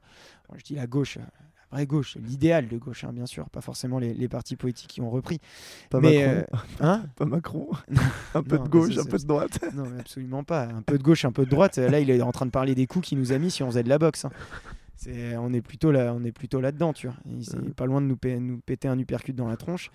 Donc euh, là, tu, tu me fais perdre euh, mon fil là avec ce que tu dis là. Donc euh, je vais être obligé d'embrayer sur Vous autre chose. si vous croyez, si vous Non croisez mais la ville, en vous tout dites cas, Macron voilà, moi, ça, ça j'ai- pas appris, j'ai pas Ouais. appris à combattre, tu vois. Ouais. Et je m'en, veux, j'aimerais bien. A- Mais a- c'est important. a- Et, et tu vois, euh, ça passe notamment euh, des actions comme font euh, Extinction Rebellion. euh, ça, t'as et- tout le monde qui dit que c'est trop extrême, tu vois. Mais non. faire chier. Bah oui, c'est le monde dans lequel on Bah vit qui est extrême. Je veux Ouais. dire, il y a qu'à voir. Euh, Parce qu'ils ont fait, il y a- ils ont fait des trucs sur les terrains de golf. Tu vois. Quand tu vois que les agriculteurs avaient des restrictions, que nous, tout le monde avait des restrictions, et que les terrains de golf, ils avaient le droit d'arroser. Les pelouses de foot, de Ligue 1 et de Ligue 2, avaient le droit d'être arrosées. Euh, oui, ça fait un peu de poids de mesure. quoi. Ah mais de toute façon c'est pas compliqué. Euh, ça pour moi c'est absolument pas extrême. Ce qui aurait été même pas extrême, ce qui aurait été juste, c'est de rentrer dans le rentrer dans le, les, le- dans les golfs et de rentrer dans les stades de foot, de séquestrer tous les riches les riches qui s'éclatent là-dedans et de les piller et de redistribuer. Ça à la limite ça aurait eu du sens. Mais après on va dire que je suis un appel à la haine. J'ai juste dit séquestrer. Euh, mais ce que, peu- je veux, ce que je veux dire, c'est que C'est punissable par la loi, la séquestration, quand même. bon, on leur Oh. demande gentiment. On les empêche de sortir. oui, bon, et on était interdit de rentrer dans un terrain de golf parce que t'as pas une carte verte. Bon, bah, on n'a qu'à dire que t'es interdit de sortir du terrain de golf si t'as ta carte verte. Et puis voilà, comme ça, au moins, on est équitable. Non, ce que je veux dire, c'est que il y a, pour moi, la vraie violence, elle est pas. Alors, je vais essayer de te ressortir cette phrase que j'ai écrite il y a pas longtemps. Euh, c'est toujours très compliqué de, ci- de se citer soi-même parce qu'on est meilleur à l'écrit parce qu'on peut se relire. Euh, C'est très classe de se citer soi-même. Bah oui, il y a, très il y a classe. peu de gens, qui doivent le faire ça. Alors je vais, je vais, me, je vais me citer. Allez, Il y a- il y, beaucoup d'autodérision là-dedans. Euh, c'est dire que la, la vraie violence, elle n'est pas dans, elle est, elle est pas dans celle des masses, Hmm. dans la, la- celle physique des masses, dans la rue, Mm. etc. Elle est dans l'insolence et l'impunité des puissants. Ouais. C'est là qu'elle est la vraie violence. Hmm. Parce que derrière des gens qui sont extrêmement riches, derrière des gens qui polluent, c'est d'autres personnes qui meurent. C'est d'autres personnes qui souffrent. Je veux dire ça, il faut en être conscient. On, on, on s'en rend pas assez compte.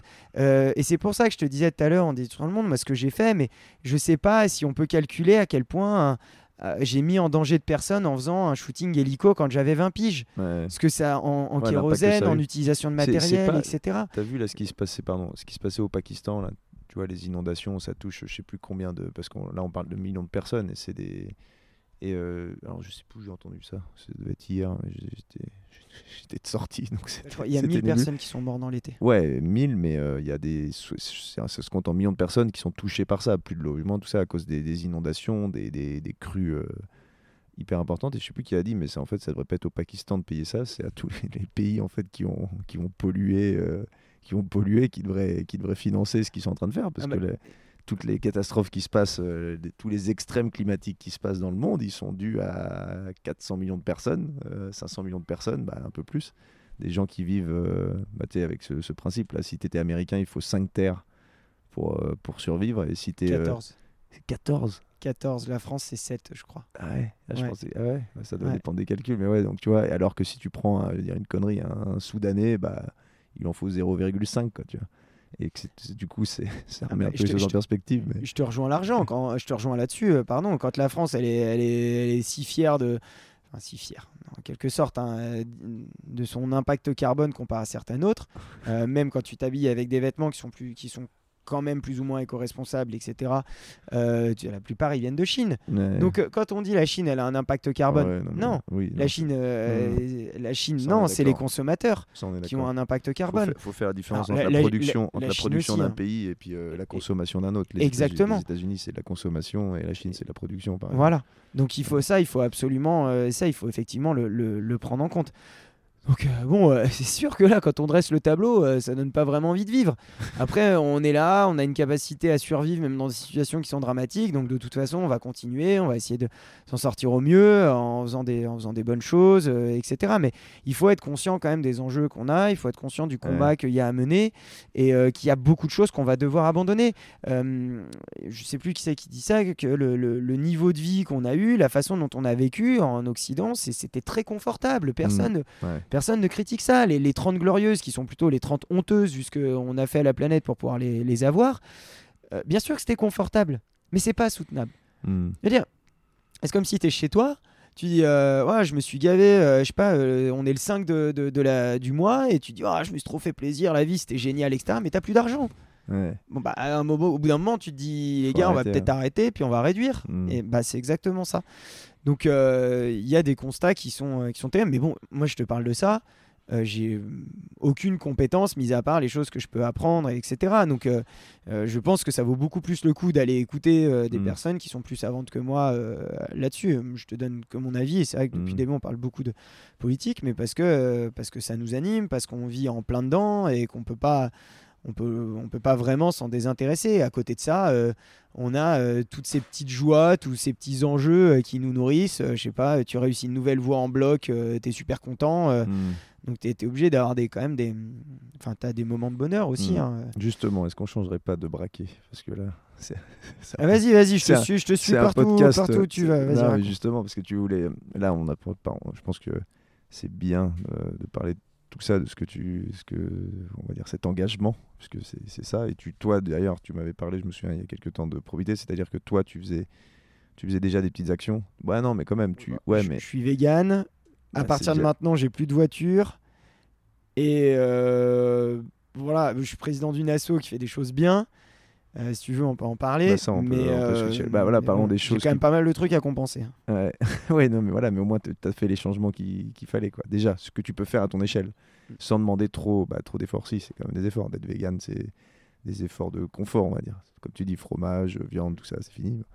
Et là, et aussi, tu as, un enfant, donc c'est comme quoi toutes ces choses-là, elles sont faisables. De pas avoir de voiture, de, de manger, d'être vegan avec un enfant, tout ça, c'est faisable. Et, euh, et donc, tu, bah, on peut parler de l'assaut, puisque tu es, toujours président ouais? Je suis toujours président. Ouais, de Rider for Refugee. Exactement. Donc ça, c'est toujours bien d'en parler. Euh, bah, explique ce que Ah c'est. bah, complètement, surtout que là, je sais pas quand tu publies le, le podcast, mais euh, la Ah bah oui, collecte commence, commencer, dans, dans commencer pas longtemps. ouais. Donc Riders Refugees, c'est une asso euh, qui a pour but de connecter l'univers outdoor avec celui des réfugiés et des personnes en besoin, et principalement en distribuant des vêtements chauds qu'on récupère auprès des particuliers là, au mois d'octobre euh, dans différents points de collecte en France et de temps en temps en Europe, et, et des marques de l'outdoor.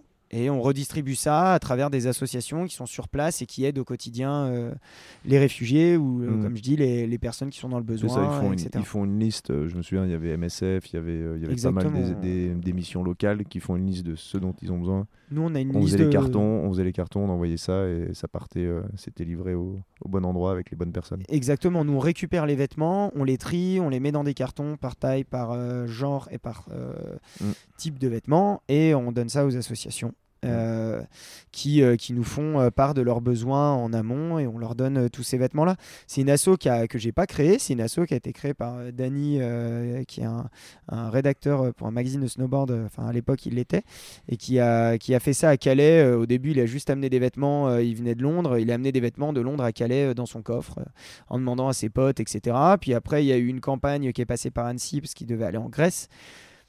Et euh, moi, je suis rentré dans le projet à ce moment-là. Euh, J'ai organisé la première collecte euh, du coup à Annecy de Riders Refugees pendant que Marion Herty, qui est une- maintenant quatre Mm. fois championne du monde de freeride et qui ne l'était pas à l'époque, qui faisait peut-être même pas de freeride d'ailleurs à l'époque, et, et puis et, on a organ- et qui a organisé la collecte en Grenoble, euh, sur Grenoble. Mm. Donc, on a organisé ces premières collectes et puis euh, je me suis un peu euh, lancé dans le projet.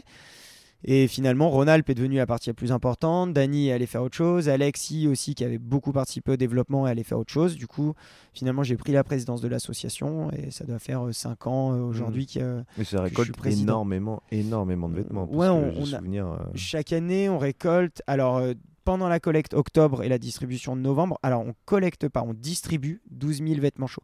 c'est C'est-à-dire qu'on en collecte probablement euh, 15 000 Hmm. autour de ça, avec les choses qu'on garde pas, sachant que ce qu'on garde pas, c'est des choses soit qu'on donne au recyclage, soit Hmm. qu'on donne à euh, Emmaüs, Bazar sans frontières, euh, les scouts de Cluse, etc. Donc on essaye quand même d'être un maximum dans le réemploi et de tout. euh, rien ne part à la poubelle dans ce qu'on reçoit, soit ça part en recyclage, soit ça part, Mm. part ici parce que c'est des vêtements été qu'on n'en a pas besoin. Voilà. Donc on est, euh, on est une asso qui, qui tourne euh, pas mal. On sait pas. On n'a pas cherché à trop se développer. On a cherché à faire en fonction des moyens qu'on avait. Là, on, là, on va engager une période de développement à partir de cette année. On prend une service civique. On va essayer d'augmenter un petit peu ce qu'on fait. Euh, mais on a en tout cas plutôt capitalisé sur la pérennité de l'association. Mm. Et là, aujourd'hui, on a quelque chose de solide. Les marques avec qui on travaille nous font confiance. Les associations nous font confiance. Et maintenant, on peut engager quand même un travail euh, plus gros pas- et développer l'association parce que malheureusement, les besoins sont toujours là et que le but ultime de l'association, c'est de disparaître. C'est-à-dire Mm. que le jour où on n'a plus besoin de nous, euh, tant mieux. Et c'est, en plus, tu as beaucoup de bénévoles maintenant. Il y a pas Alors, mal on- de gens qui ont répondu présent euh, pour les, les collectes, le tri, tout ça. Ouais, on a, on a une équipe euh, maintenant, on est, on est 6-7, euh, chacun responsable. Il y a un responsable de la distribution, un responsable de la com, un responsable de la, de la collecte. euh, voilà, on a plusieurs, plusieurs pôles. Et moi, je suis un peu en coordinateur, en facilitateur de, de tout ça. Et puis, et après, on a des bénévoles qui viennent nous aider à chaque fois bah, quand on fait le, le grand tri qui s'appelle Dans les cartons, qui a lieu cette année, je pense que ça sera autour du 20 novembre. Et là, on a une soixantaine de personnes qui viennent Mm. nous aider. Et ce qui est assez formidable, c'est qu'au début, la première année, c'était surtout les gens de l'associatif, c'est-à-dire que ce mappage associatif qu'on voit sur Annecy et Mm. des gens qui participent à plusieurs actions en même temps. Et à partir de la deuxième année, encore plus aujourd'hui, on a beaucoup de personnes de l'outdoor, beaucoup de jeunes. Mm. Donc c'est très bien, ça sensibilise une population qui aurait tout pour s'en foutre, Ouais. en fait, qui peut euh, clairement fermer les yeux et ne pas voir tout ça, et qui choisit de, de venir aider. Nous, ça, ça- ça leur permet d'avoir une action à portée de main, de venir aider. euh, sans un engagement qui est trop important aussi, Mm. parce que c'est venir passer une bonne journée avec, euh, avec des copains, à trier des vêtements. euh, on se marre parce que des fois on a des petites pépites à l'intérieur qui sont complètement incongrues. Très, très belle pièce. Voilà, des très belles pièces. Enfin, Brieux, tu es venu nous aider, donc tu, tu sais. Euh, donc voilà, pour, euh, pour l'assaut, on va développer ça. Il y, a une- il y a aussi une grosse option pour nous, c'est que les marques, maintenant, à partir du 1er janvier, elles n'ont plus le droit de détruire les vêtements. Ah ouais. Parce que les marques, euh, à l'occasion, détruisaient, euh, enfin certaines en tout cas, détruisaient les vêtements quand ils pouvaient plus les vendre. Aujourd'hui, elles n'ont plus le droit, donc elles doivent trouver des solutions. Donc nous, on, on arrive aussi comme une solution euh, Mm. pour, pour, les, pour les marques, tout en étant en raccord avec les besoins Mm. Des assos. C'est-à-dire qu'on ne prendra pas des vêtements dont on n'a pas besoin.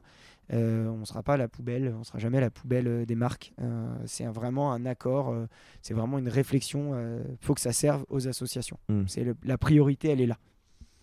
Et du coup, les points de collecte, c'est ça, c'est dans des, des shops souvent aussi, des, des Ah. magasins de- d'outdoor? Ouais, on essaye de trouver, on essaye de trouver à chaque fois euh, des, des lieux où l'univers de l'outdoor, enfin où les pratiquants de l'outdoor euh, se rassemblent. Donc on est plutôt dans des shops, voire des galeries d'art, voire euh, des salles d'escalade par exemple. On est plutôt dans ce mappage-là. On a une 60, on a 70 points de collecte en France Mm. en tout. Et après on distribue les vêtements dans euh, 9 à 10 associations. Ça dépend Mm. des années, suivant les besoins, etc. Principalement en France et un peu en Espagne avec notre collecte dans, dans le sud-ouest. Donc si les gens veulent des infos, il y a un site, Ouais. Riders. For avec un- Refugees.com. For Refugees. On en parlait tout à l'heure, on est assez content de notre site. Il y a Ah toutes ouais. les informations, il y a la carte avec les lieux, il y a tous les contacts de toutes les personnes qui travaillent, etc. sur l'assaut. Euh, donc euh, c'est un beau projet. Moi, c'est un. C'est un projet que m'a amené un, un pote. Ça, peut, ça permet aussi de t'expliquer un peu au niveau de, de mon engagement euh, associatif. Mais c'est Alexis de Tarade, que je ne sais pas si tu l'as rencontré, un mec d'Annecy qui a créé un projet euh, il y a quelques années qui s'appelle Better Bottle Project où euh, il donnait des bouteilles Ah en oui, verre aux gens exact. avec une carte sur tous les lieux où euh, on peut prendre de l'eau euh, à Annecy, Mhm. parce qu'on a de la chance d'avoir plein de sources, plein de Ouais, plein de fontaines, euh, etc. Ouais. Avec une eau qui est très bonne. je- ouais, J'avais vu ce euh, projet. Voilà, donc moi je l'aidais. En même temps, euh, il hébergeait euh, les artistes de rue d'Annecy quand il pleuvait. Je me suis dit, c'est incroyable ce type. euh, il était rédacteur pour un magazine de snowboard aussi, photographe. Je me suis dit, c'est incroyable ce type, il fait ça. Et, et moi, c'est un peu ce qui m'a mis le pied à l'étrier dans l'associatif. Et c'est lui qui est venu, qui a aidé Dany euh, pour la collecte, euh, la deuxième année Riders Refugees, qui m'a mis le pied à l'étrier là-dessus aussi. Et donc, euh, j'ai suivi le mouvement, j'ai suivi aussi euh, ce que lui avait pu m'apprendre de son engagement. euh, et, et j'ai trouvé ça, trouvé ça assez formidable. Donc, c'est comme ça que je me suis un petit peu, un petit peu engagé. Et après, Mhm. c'est la force des choses. Au final, dans une asso, euh, bah, c'est celui qui fait, qui, enfin, c'est quand c'est celui qui est le plus motivé ou le plus dispo qui fait. Hmm. Moi, de par mon travail, j'arrivais à débloquer un petit peu de temps, euh, m'occuper de riders. C'est pour ça que je m'en suis beaucoup occupé euh, ces, dernières, ces dernières années. Mais c'était c'était une aventure qui était. hum, Enfin, c'est une aventure, un corps qui est formidable Mm. et qui me laisse de très bons souvenirs. Ça m'a aussi permis, et ça, c'est un point qui est important. Euh, il y a quelques années, je me pointe, euh, je me pointe au quai des Clarisses, à la Croix-Rouge à Annecy, et euh, il y avait 350 jeunes qui étaient arrivés. Hum, Voilà, on ne sait pas trop comment d'ailleurs, mais bon, il y a 350, il y en a euh, 200 qui sont repartis vers Grenoble et il en restait 150. Fallait les nourrir, euh, fallait les habiller, etc. Donc moi, c'était pendant la collecte Riders for Refugees, donc je les ai aidés. Et puis euh, après les avoir, euh, enfin, je venais donner à manger, etc. Et un jour, euh, il y a Cyril Jeanclair, euh, que tu connais bien parce qu'il t'a fait vivre un martyr sur un vélo. Je sais pas si un jour tu, tu, tu l'interviews, Cyril, mais je pense que tu peux partir pour pas mal d'heures aussi. Et euh, Cyril, il me dit euh, C'est bien, ouais, c'est bien, tu leur donnes à manger aux jeunes. Mais eux, ils dorment dehors. Toi, tu dors dans ton appart. Ok. Ok, euh, c'est quelque chose clairement qu'on ne fait jamais. À chaque fois, on dit faut pas culpabiliser les gens. culpabilisons les gens. Culpabilisons les gens. Au, au mieux, ils feront une action. Au pire, ils s'en voudront. Mieux. Et euh, pour reprendre le chais de tout à l'heure. Et, euh, et du coup, euh, il m'a dit ça. Je- moi, comme d'hab, je me suis senti coupable. C'est un peu comme ça que je fonctionne. Mhm. Donc, je suis allé chercher ma voiture. J'avais une voiture. Je suis allé chercher les jeunes et j'en ai ramené deux à la maison. Après, je suis allé en chercher un troisième, je crois. Puis au bout du deuxième jour, je leur ai fait une clé parce que moi j'étais ok, je vous laisse mon logement, mais j'ai pas envie de m'en occuper, euh, etc. Euh, vous avez tout ce qu'il faut, euh, voilà, comment faire à manger, etc. Et puis j'ai hébergé un peu des jeunes comme ça, sporadiquement. Et puis un mois après, il y, a, il y a une amie qui me dit j'ai deux jeunes à la maison, ils dorment dans la chambre de mon fils, mon fils dort dans le salon, ça commence à faire pas mal. Est-ce que tu pourrais les, les dépanner? J'ai accueilli Sidiki et Laurent à la maison, donc deux jeunes d'Afrique de l'Ouest. Et, euh, et un mois, même pas trois semaines après, ils m'ont dit Ah, il y a un copain qui est dehors, est-ce qu'il peut venir dormir ce soir à la maison? Sorry est arrivé, je lui ai jamais demandé de repartir. Et donc euh, Laurent est resté huit mois, donc pendant huit mois j'en ai eu trois. Ah. Et euh, Sidiki et, et euh, Sorry sont restés un an et demi en tout.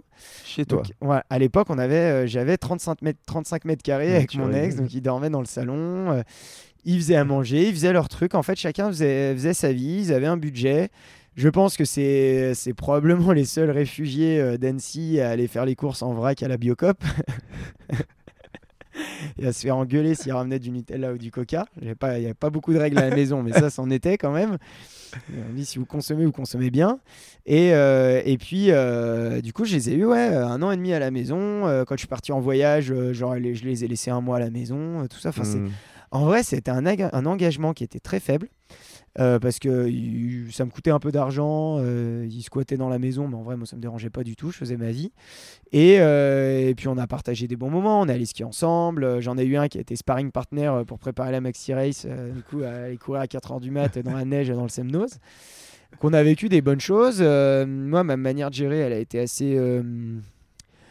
distante dans le sens où quand ils sont partis je dis bah salut les gars bonne chance et puis voilà Ouais. Euh, au bout d'un an et demi parce que si on s'attache en fait on souffre trop parce que c'est des gamins enfin Ouais. et- et quand tu vas les voir tu dis ça va et ils te regardent tu dis bah oui je sais bien que ça va pas enfin qu'est-ce que tu veux ta vie c'est de la merde euh, et les gars ils te disent la même chose qu'est-ce que tu veux dire à ça? C'est tout c'est comme ça tu sais.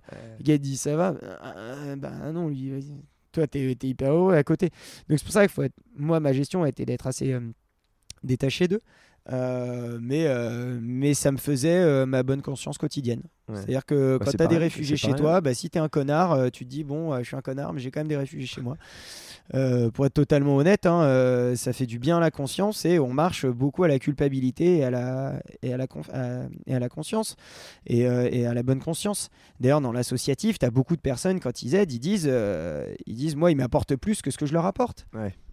Et si on fait des choses, c'est aussi pour ça. C'est, euh, je sais plus qui c'est qui disait que le vrai altruisme n'existe pas.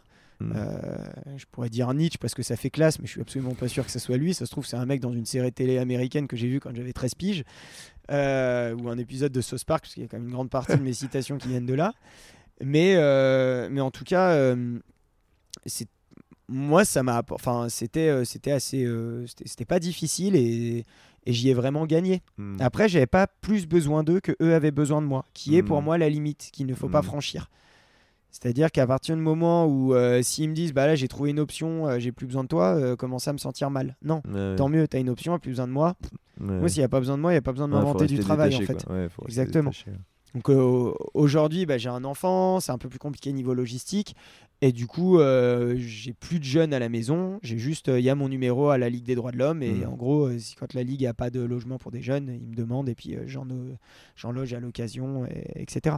Et ce qui est, euh, ce qui est pas évident pour tout le monde, parce que par exemple, pour ma compagne, c'est très difficile. Mhm. C'est-à-dire qu'elle sait que, elle sait qu'il faut, euh, qu'il faut le faire, Mhm. mais c'est très difficile de les accueillir parce que c'est lourd. Mm. Euh, moi, je parle à un jeune l'autre fois, je lui montre une vidéo de ski parce que j'aime bien leur montrer des trucs qu'ils ont jamais vus. Et il me dit Ah, ouais, c'est fou. euh. Il dit Moi, je peux pas, euh, j'ai les genoux en compote, j'ai été pendu pendant trois jours par les jambes en Syrie. Bon, bah, si t'as pas l'habitude, t'entends ça, t'es pas bien, tu vois. Ouais. Bon, bah, si t'as l'habitude, tu dis Ah, bah, d'accord, du coup, c'était à quelle occasion? Et tu fais ton journaliste et, tu tiens. Mais c'est vrai que si t'as pas l'habitude, t'as une personne qui mange en face de toi, qui te raconte, euh, qui te raconte des trucs comme ça. Quand il te raconte le chemin par lequel passé, il est passé, tu, dis, tu te dis à 70% euh, il s'est fait violer. Euh, ouais, faut être, euh, faut être solide, Ouais. solide ou détaché, je sais pas exactement le terme, mais euh, mais c'est pas, c'est sûr que tout le monde n'est pas capable de, de vivre ça, notamment les personnes qui sont vraiment empathiques, c'est Mm. c'est difficile. Moi, j'ai pu faire ça parce que euh, parce que je sais pas, je, je- je suppose que je suis largement assez égocentrique pour ça forme une carapace et que Ouais, je sais pas. au- autour de moi, mais C'est un peu plus compliqué que ça, tu vois. voilà, mais sans faire trop de psychologie, en tout cas, j'ai pas eu trop de mal avec ça, moi. Tu vois, j'ai vu ça la première fois que je suis allé en Inde. Donc, euh, c'est la première fois que j'allais en dehors de l'Occident, tu vois, du Canada, des États-Unis, puis donc de l'Europe. Et je suis arrivé en Inde. Et puis, en fait, si tu commences à t'apitoyer sur tous les Indiens que tu vois dormir dans la rue, tout ça, j'ai fait, bah, en fait, non, c'est leur quotidien, c'est leur mode de vie. Moi, je, je vais pas commencer à. Sinon, c'est trop, quoi. Si tu commences à emmagasiner tout ça, faut rester détaché, c'est dur, mais j'étais là, bon, bah, au final, ils sont. Bah, c'est pire que c'est pire qu'un SDF en France, mais tu vois, là, ils étaient là, ils, étaient, ils dormaient dans la rue, il faisait chaud. J'étais bon t'arrives à te détacher quoi ça veut pas dire que c'est pas ça fait pas du bien mais faut faut rester détaché sinon tu t'en sors pas quoi En Ces fait, faut- là tu, tu tu peux pas y aller si tu si tu commences à réagir comme ça tu vois. Non, faut, en fait, faut pas oublier de s'indigner vis-à-vis de ça. Ouais. C'est-à-dire que chaque histoire qu'il me racontait, Mm. c'était de l'indignation en plus et qui m'a aussi construit.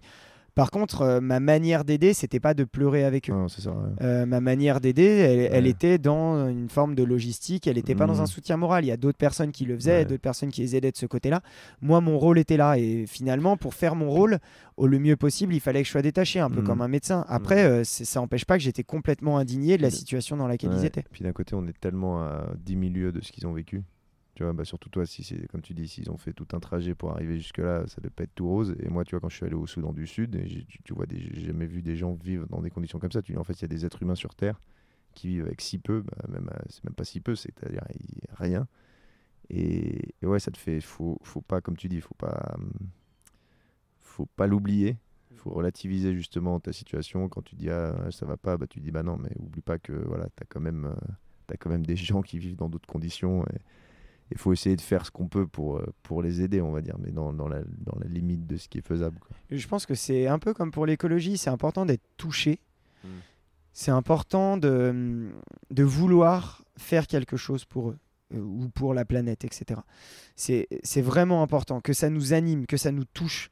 Par contre, il faut pas que ça nous bloque, il faut Mm. pas que ça nous rende triste et, et que ça nous Ça fait rien avancer. et, en et- fait. et que ça, et que ça nous permette pas d'avancer. Il faut qu'on le prenne comme une, comme une force, comme des preuves supplémentaires que notre action elle est indispensable et qu'elle est obligatoire.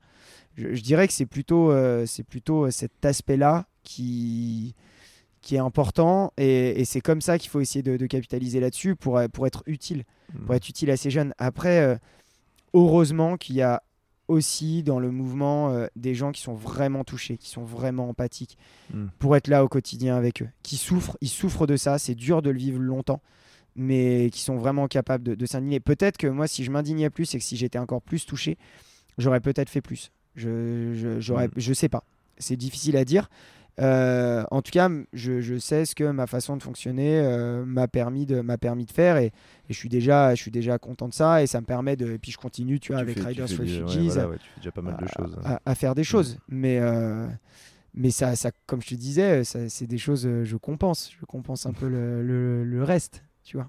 C'est bien au moins de compenser déjà. Est-ce qu'on n'enchaînerait pas Parce que là, à chaque fois, on retourne sur des sujets qui sont, qui sont pas très gais. Tu veux parler d'un truc joyeux? Bah, la littérature, parce que ça avait l'air de. On en a parlé euh, en off. Mm. Tu disais que ça avait une importance, euh, bah, une importance dans ta vie, du coup. Et ça, ça m'intéresse parce que moi, j'ai redécouvert la lecture euh, pendant le premier confinement, où j'ai rou- rou- rouvert un bouquin que j'ai dévoré. J'ai fait waouh, en fait. C'était quoi? C'était Voyage au bout de la nuit. Oh. Donc, Tu commences pas avec rien. Ouais, bah, j'ai lu ça, j'ai fait, mais en fait. En plus, euh, Drieux, c'est pas un personnage dans un livre de Céline? Euh, non, non, non, ça c'est un autre auteur, Drieux Ah. La Rochelle, mais qui a, pas- qui a- qui a des. Mes parents m'ont m'ont appelé Drieux, bon, parce que c'était un mec qui s'appelle Drieux La Rochelle, un auteur. J'étais un toxicomane qui s'est suicidé et qui a été un peu collabo. C'est impeccable, c'est impeccable. C'est un beau, euh, un beau, euh, bref, un beau, un beau CV. Et tout ça pour dire non. Je crois que c'est le côté, je crois que c'est le côté un peu. euh, J'étais un playboy aussi. C'est le côté méga. C'est- le côté collabo qui m'a fait penser à Céline. Ça doit être ça. J'avais pas l'histoire complète. Ça doit être, euh, voilà, c'est un peu les deux trucs. Et, et du coup, Voyage au bout de la nuit, j'ai lu ça et je l'ai dévoré. Mais genre, le bouquin que tu, dis, merde, là, faut que j'aille me coucher, mais en fait, j'ai envie de me réveiller pour le lire, quoi. Je crois que je l'ai lu, en, je lu en. Et c'est un pavé. hein. Cha- Chapeau parce que c'est un un, pavé, livre qui hein. est extrêmement dense que pour être honnête j'ai toujours pas fini Ouais. Mais Il y a parce plein de que, gens, il y a euh, plein de gens qui. parce qu'un livre pour moi il faut pas faut pas se forcer Euh, un livre c'est une rencontre Hmm. et si c'est toi ça a été ton moment moi pour l'instant j'ai pas Ouais. encore eu mon moment J'ai- Ouais. j'ai lu Guerre de Céline il y a pas longtemps et la langue enfin c'est exceptionnel je suis totalement conscient de la qualité d'écrivain c'est le rythme. Les- Je trouve le rythme. En fait, et je pense qu'il y a beaucoup de gens qui n'arrivent pas à lire ça. Je pense, hein, c'est pareil, c'est des théories de, comptoir, là. mais parce qu'ils n'arrivent pas à lire avec le rythme. Parce que tu sais, il utilise les trois points, il lui fait des grandes phrases, il sait très parler. Et en fait, si tu n'arrives pas à te, mettre ce rythme dans la tête, parce que c'est pas en fait de la ponctuation classique, c'est pas des phrases classiques, ça n'a rien à voir avec il a dynamité la littérature, parce que c'est sorti en 1932. Si tu n'arrives pas à mettre ce rythme quand tu lis, je pense que c'est très dur d'accrocher parce que tu dis, mais en fait, ça nique ni tête, il n'y a, pas de- a pas de début, pas de fin, a pas, c'est vraiment, puis c'est c'est cru, c'est un médecin, il était médecin, euh, Céline, donc il a un langage très, euh, tout ce qui a rapport au corps, à la, à la, à la maladie, tout ça, c'est, mais par contre, c'est une épopée, quoi. C'est une épopée parce qu'il parle de, il parle de l'Afrique, de la colonisation, il parle de la guerre, Bah, ça commence par la guerre, après l'Afrique, après les États-Unis, le capitalisme, justement, les, les machines, tout ça, c'est, incroyable, c'est incroyable. C'est tellement c'est tellement rude c'est tellement Céline pour moi quand tu lis Céline t'es euh, dans une cave sur un sol en terre battue avec un avec euh, de l'eau qui goûte euh, le long d'une enfin le, le long du mur tu vois. et c'est- euh, et du coup c'est dur de rester dans cet environnement là il y a une langue hein, clairement dans cette cave, il y a un gars qui est là en train de te postillonner, postillonner dessus en disant des trucs incroyables, mais c'est Ouais. très très dur. euh, Ouais, c'est un peu, ouais, c'est pas le, c'est pas c'est pas, pas si évident. et je- je- donc euh, je, je euh, je- C'est la quatrième Ah. fois que je réessaye. euh, ouais, j'ai au bout de la comme- nuit, je le, je le reprendrai, mais j'ai envie, j'ai vraiment envie de le savourer, de profiter à fond de, de la langue parce que parce que là, je l'ai lu encore dans Guerre. euh, La langue, Ouais. elle est absolument Et incroyable. du coup, tu vois, ce bouquin m'a remis le, le pied à l'étrier, tu vois, la littérature. Après, j'ai enchaîné avec un autre bouquin pareil que j'ai vraiment bien aimé, que c'était Nicolas Mathieu, le prix Goncourt, là, leurs enfants après eux, Leurs enfants après eux. qui se lisait aussi euh, nickel, tu vois. Et puis du coup, hein, dans une période qui correspondait plus, tu vois, c'était années 90, tout, donc tu te, des trucs plus contemporains. Et en fait, je me suis dit, mais euh, je suis passé à un moment, j'avais repris, j'avais eu un petit regain de littérature quand j'avais décou- redécou- bah, découvert Bukowski quand j'avais genre 19-20 ans, tu vois. Après, je m'étais arrêté parce que voilà, c'est facile de regarder une série, c'est facile de regarder un film, c'est facile de, faire autre chose que de lire, parce que c'est une certaine gymnastique. Et du coup, là, j'y suis revenu et je trouve ça très intéressant ce que tu dis parce qu'il y a plein de gens, euh, je pense, qui, sont un peu dégoûtés de la littérature. Et, je crois que c'était Augustin Trapenard qui avait posté un, un extrait de quelqu'un qui disait en fait un livre, si, si vous commencez à le lire et qu'au bout de 15 pages, vous accrochez pas, que ça vous forcez, laissez tomber. Vous le relirez dans 10 ans, dans 5 ans, quand vous serez prêt. Il y a des bouquins qu'il faut lire à une certaine période, il y a des bouquins que vous pouvez accrocher. Je pense que beaucoup de gens ont été peut-être comme moi dégoûtés au lycée où on te fait lire du Racine, du Corneille, des trucs où tu comprends rien, euh, tu vois, dans une langue qui est complètement euh, voilà, euh, dépassée, même si c'est très beau, hein, on s'entend. Mais voilà, donc j'aimerais bien avoir ton point de vue là-dessus. Et comment, parce que tu dis que tu lisais pas tant que ça quand tu étais ado, donc t'es pas pas un rat de bibliothèque. Et comment tu, qu'est-ce que t'as apporté la littérature et comment tu l'as redécouverte ou... Alors moi, euh, c'est vrai que j'étais pas, j'étais pas vraiment un grand lecteur. Euh, comme je te disais, j'ai beaucoup grandi avec la télé. Et puis, euh, je sais pas exactement ce que j'ai relu euh, de mes souvenirs d'enfance. C'est Harry Potter et un sac de billes. Euh, et ensuite, euh, je sais pas à quel moment j'ai repris à lire. Euh, moi, j'ai beaucoup grandi avec ma mère et puis ma mère lit pas mal. Donc euh, finalement, elle a réussi à me transmettre un peu ça. Je crois que j'ai pas mal lu des Pasilina. C'est un auteur, euh, un auteur finlandais qui est, qui est, drô- qui est assez drôle, euh, qui, est, euh, qui est caustique et puis avec une, avec une écriture qui est juste ce qu'il faut. Qui est, y a Mhm. pas de, on n'est pas dans de la mauvaise littérature avec trop de sentiments, etc. On est dans une écriture à la finlandaise. ça dit les choses comme elles doivent être dites. c'est assez, c'est assez simple, mais euh, à chaque fois avec des histoires de relativement ubuesques, euh, drôles. euh, Il y a par exemple Petit suicide entre amis ou euh, Ça ressemble à. Quand tu décris l'écriture de ce- cet auteur-là, ça ressemble un peu à ce- comment les gens décrivent Romain Gary. Tu vois. alors avec que. alors avec beaucoup moins de sens que Romain Gary. Ouais. Romain Gary, c'est on, on vient on vient limite toucher la, la- la métaphysique. Il y avait un je sais plus, je crois que c'est un philosophe une fois qui disait la philosophie, elle doit re-questionner le monde jusqu'au point où on tombe dans la métaphysique. La métaphysique serait dans Inception, c'est un peu les limbes. Hmm. Euh, C'est-à-dire, c'est là où on n'a plus d'accroche. Et la, la réflexion a besoin de se poser sur des choses. Et, la- et on doit venir à la frontière de ça. On doit venir avec la philosophie, on doit venir questionner et aller vraiment à, la- à la- à la frontière de à la frontière de la métaphysique. Et chez Romain Gary, pour moi, il y a ça. Après, bien sûr, il a plein d'obsessions. Euh, Romain Gary, moi j'en suis tom- tombé amoureux avec L'air de femme. Euh, J'ai lu quasiment tous ses livres aujourd'hui. Euh, et euh, Ouais, c'est un auteur que et- je conseille beaucoup à des gens qui, qui veulent se remettre à la lecture, justement. alors, oui, mais pas tous ses livres. Pas tous ces livres. Pas tous ses livres. Je trouve faut la vie, apprendre, devant, euh, la vie devant soi, je trouve c'est un bon, bon C'est un, très bon livre. Après, c'est toujours dommage de commencer peut-être par les plus grands, par les chefs-d'œuvre. C'est-à-dire que quand on, on dit à un auteur, on dit conseille-moi un livre, on va souvent donner son plus grand livre. Or, pour moi, un auteur, c'est une langue. Un auteur, tu vois, toi, t'as- ça a accroché direct avec Céline. Hmm. C'est une langue. Donc, euh, pour vraiment apprécier tout le contenu qui est à l'intérieur d'un livre, pour moi, c'est important de parler la même langue que l'auteur. Ah, tu lis un Guillaume Musso, c'est bon, t'as pas besoin d'apprendre sa langue. Ça, s'appelle euh, du français de troisième.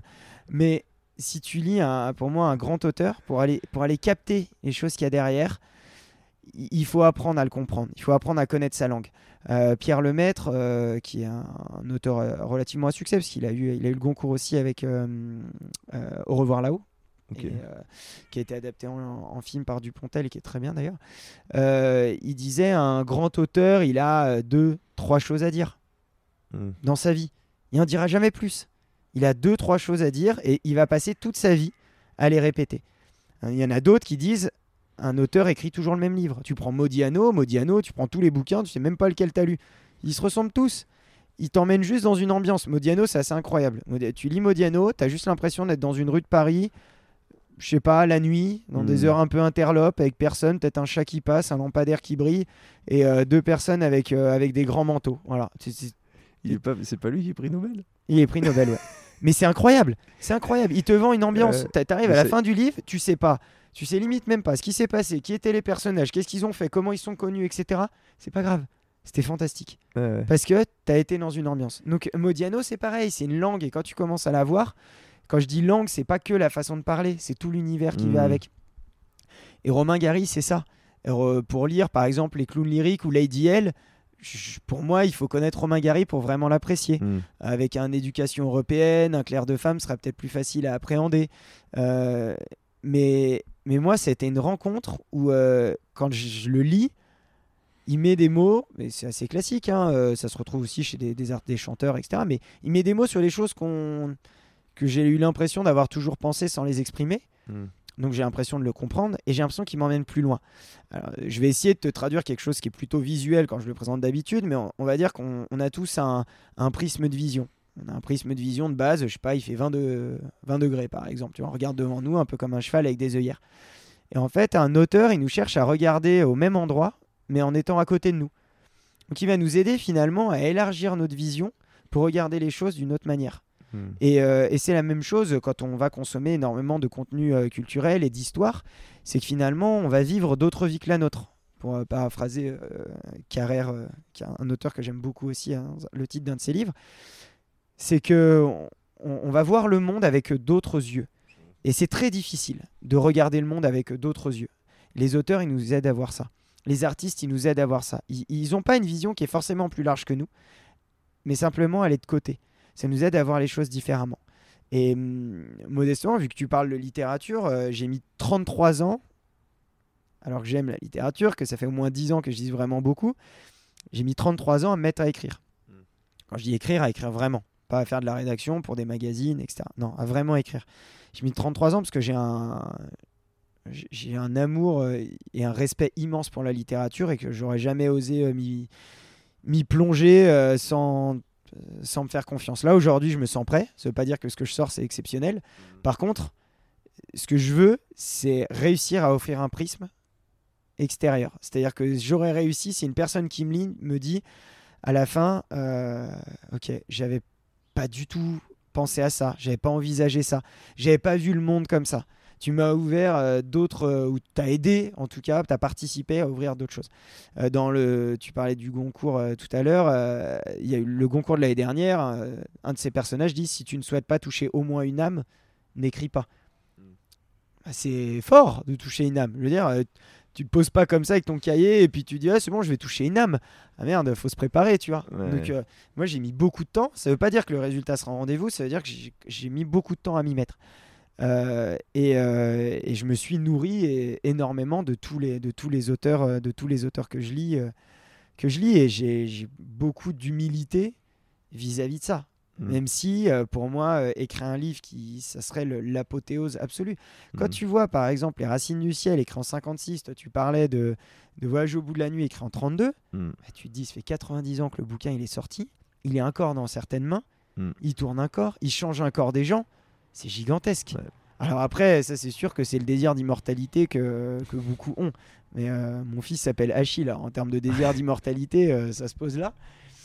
Mais euh, c'est la littérature, c'est euh, ça t'apporte quoi d'écrire alors le premier, le premier manuscrit que j'ai fini, c'est un manuscrit. La différence entre un manuscrit et un livre, c'est qu'un manuscrit c'est encore en feuille A4 et ça existe euh, parce que tu l'as écrit. Et un livre, c'est parce que c'est publié. Donc, ça veut dire Mhm. qu'il y a quand même des gens qui ont trouvé ça bien.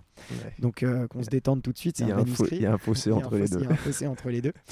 Euh, même si je pense qu'il y a des manuscrits qui n'auraient pas dû devenir des livres. Mais bon, chacun, chacun ses goûts.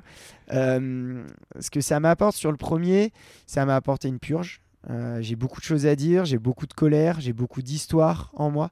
J'avais besoin de, tout ressortir. C'est pas de la première personne, mais c'est un autre personnage qui me ressemble en certains points, mais il a des choses que j'ai et d'autres que j'ai pas et des choses en plus, euh, mais ça m'a permis une sorte de purge. Euh, ça m'a permis de, balancer tout et de me libérer un petit peu de tout ça, notamment pour pouvoir écrire d'autres livres plus tard. Pour pouvoir me concentrer sur d'autres Mm. sujets, ne pas vouloir trop dire. Je, je pense que ce premier manuscrit, euh, il a du sens euh, aux personnes qui sont en train de me lire actuellement et qui vont me conseiller, me faire des retours, de me dire euh, si je parle de trop de sujets ou si c'est intéressant et que ça vaut le coup. En tout cas, il m'a aussi servi de purge. Il y, a, il y a quelque chose qui est incroyable avec la littérature, c'est c'est l'invention, avec l'écriture. Là, euh, par exemple, sur la fin du manuscrit, puis là maintenant sur le début du, du prochain, parce que j'ai changé de, de process, j'écris euh, des, des histoires de personnages. Ce qui est fou, c'est que tu vois, tu poses le matin sur ton balcon, c'est 6 heures, il y a une feuille, il y a une feuille vierge, et là, une heure et demie après, il y a une personne qui existe. Mm. Elle est fictive, mais elle existe. Mais dire, elle a un passé, elle a, une, elle, a, elle a probablement un futur, elle a une, elle a une consistance, euh, elle est faite de nuances, elle est faite de, de références, elle est faite de plein de personnes que tu as connues, de plein de situations. Mais ça, mais je veux dire, c'est jouissif. Mm. Créer comme ça à partir de rien, c'est un bonheur qui est exceptionnel. Et quand j'ai la chance de pouvoir le lire, à lire des passages à des amis, je dis, ouais, ça n'existait pas. Mm. Ça n'existait pas. Et là, ça existe. C'est très gratifiant de quand c'est la création en fait, c'est la création euh, de dire que c'est sorti de ton cerveau et que en fait Mais ça oui. n'existe ça n'existe nulle part et que c'est toi qui l'as couché sur papier et que tu arrives à sortir une petite histoire, un truc comme ça que les gens ont lu ça, et ont passé un bon Et moment. ça, c'est ça, C'est- quelque chose de, c'est quelque chose de fascinant. Mm. Et c'est aussi quelque chose qui est fascinant en tant que lecteur, de rentrer dans des nouvelles histoires. Je, je pense que la fiction éclaire plus que le, plus que le, le- la documentation, plus Mm. que la réalité. Dans la fiction, on, va même aller plus loin, on va toucher euh, beaucoup plus profond le cœur des gens, on va poser des, des questions, euh, comme je disais, qui vont quasiment jusqu'à la métaphysique. On, on- on va aussi avoir des, des personnages qui sont absolus. Ce que j'aime chez Gary, c'est son absolu. Euh, il va avoir des personnages avec des, des opinions qui sont tellement tranchées, qui, qui, qui Mm. peuvent presque pas être portées. Tellement c'est loin, tellement c'est c'est- Mm. c'est puissant. Et ce que je me dis, c'est que si tu as l'absolu, un absolu dans chaque main, tu as une envergure entière de nuances. Mm. Je me cite encore. Et euh... mais t'as cru que j'allais sortir ça Re- comme re- ça? re- re- J'y arrivais, je- je- Redis-la celle-là, Si le- tu as un absolu dans chaque main, Ouais. tu as une envergure de nuances. Ouais, mais- Putain de ma gueule. Non, non, mais c'est c'est marrant, tu t'autocites, mais oui, non, mais oui, ça, ça fait. Oui, Mais ça- non, mais ça parce que sens, je dis mieux oui. par écrit ce que j'ai envie de te dire à Laura. Alors, bien sûr, quand tu es en période d'écriture, tu as envie d'aimer. Moi, j'aurais envie de te prendre mon livre et de te le lire parce que c'est- plus intelligent que ce que je peux dire à l'oral. Enfin, en tout cas, je- j'espère quoi, quand même. Ça va, tu structures bien. tu- Non, tu structures bien ta pensée. Et, et, et- et du coup, euh, c'est ça aussi que t'amènes les personnages. Mm. T'amènes des absolus. Un Céline, ah, il te plonge dans un absolu euh, total. Mm. Mais derrière, tu vas lire leurs enfants après eux et et t'as autre Mm. chose. Et c'est- tout ça qui fait que derrière, t'arrives à, à construire une pensée, à construire une pensée qui est plus nuancée, etc. Bon, même si euh, plus, euh, plus je lis, plus je me renseigne, plus j'apprends, plus j'ai l'impression de me déradicaliser. Je m'explique. On dit souvent que les gens se radicalisent. Mm. Alors, souvent là, pour le, le djihad, etc. Mais même au niveau de Ouais. tu vois, véganisme, on va dire, ah, mec, C'est tu trop radical. La politique, tu te radicalises, etc. Moi, je me déradicalise du capitalisme. C'est, on est des radicalisés. On est extrêmement radicalisés.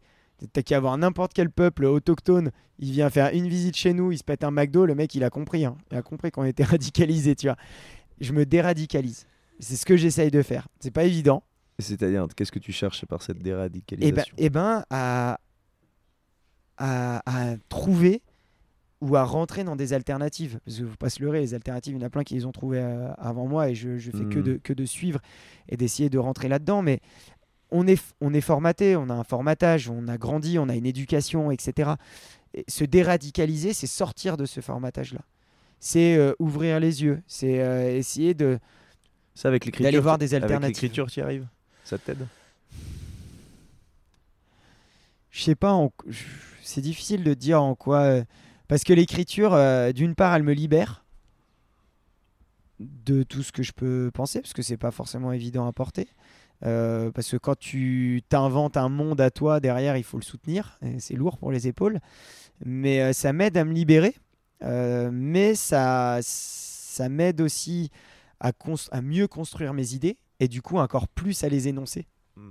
Et en énonçant mes idées, à encore plus me déradicaliser et donc encore plus pousser mes propos Tu structures euh, plus encore loin. plus tout. Tout- Exactement. toute Donc pensée, finalement, tu ça, me tu l'as pousse par encore écrit, plus tu peux- et c'est un truc que si on n'écrit pas, on- c'est- compliqué à concevoir, mais en fait, tu te, tu te relis, tu relis ta pensée.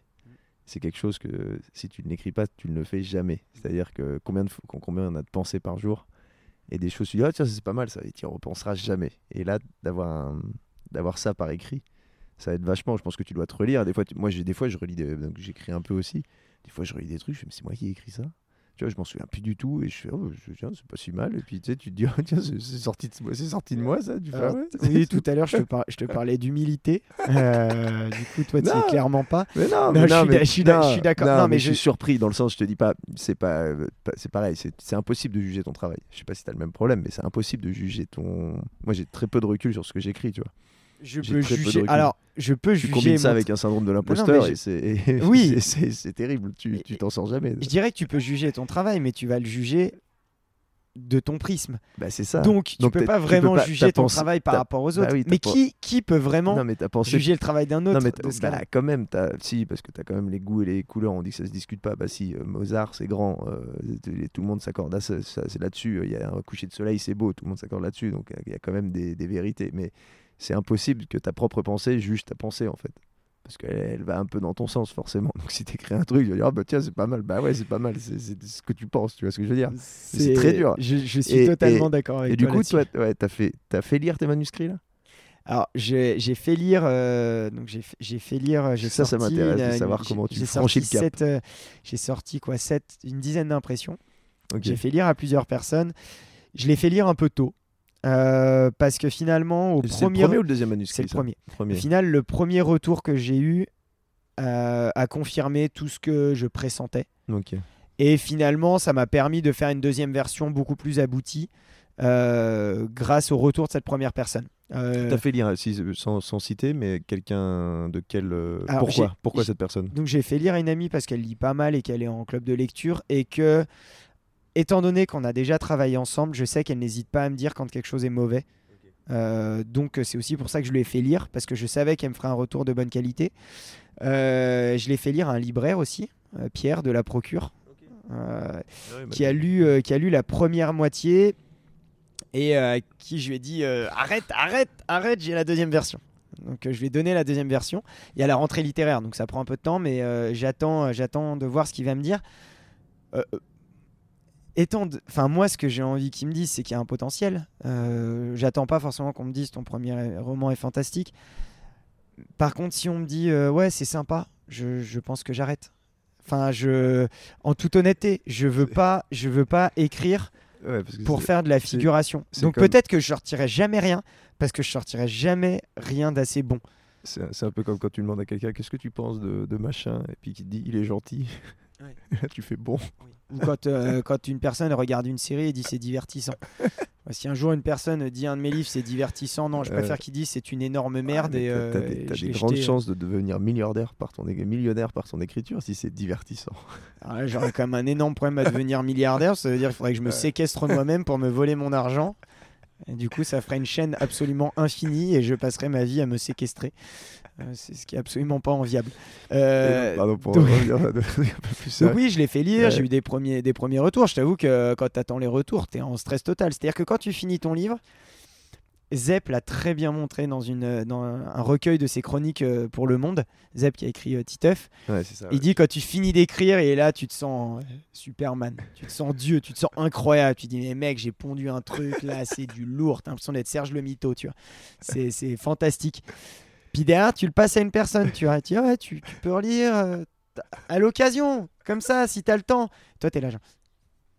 Un jour après, t'as, t'as pu lire un peu comme ça, je te, je te demande ça comme ça, hein, t'as pu lire Mm. hein que- comme dans le dessin de Zep. Et en fait, t'es, mais t'es en stress absolu. ouais. Parce que quand c'est comme si tu, tu te fous à poil et tu, tu, ton- tu te c'est- laisses et t'es là, vas-y. C'est ton, bébé, c'est des mois de travail, C'est- énorme. Tu as mis tout. euh, C'est énorme l'engagement que tu mets dedans. Le, le- surtout comme ça, quand tu écris un premier livre et tu mets beaucoup de toi dedans.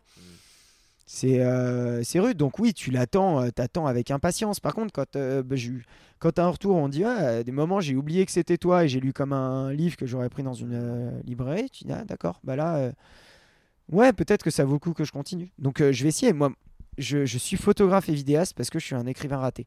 Donc euh, potentiellement, le jour où je réussis à être écrivain, euh, j'arrêterai peut-être la photo et la vidéo. Tu sais que c'est Tarantino qui euh, il a sorti un Oui, bouquin là. oui. et il a dit si j'avais commencé à écrire des bouquins, on m'aurait pas pris au sérieux euh, pour, en faisant des films.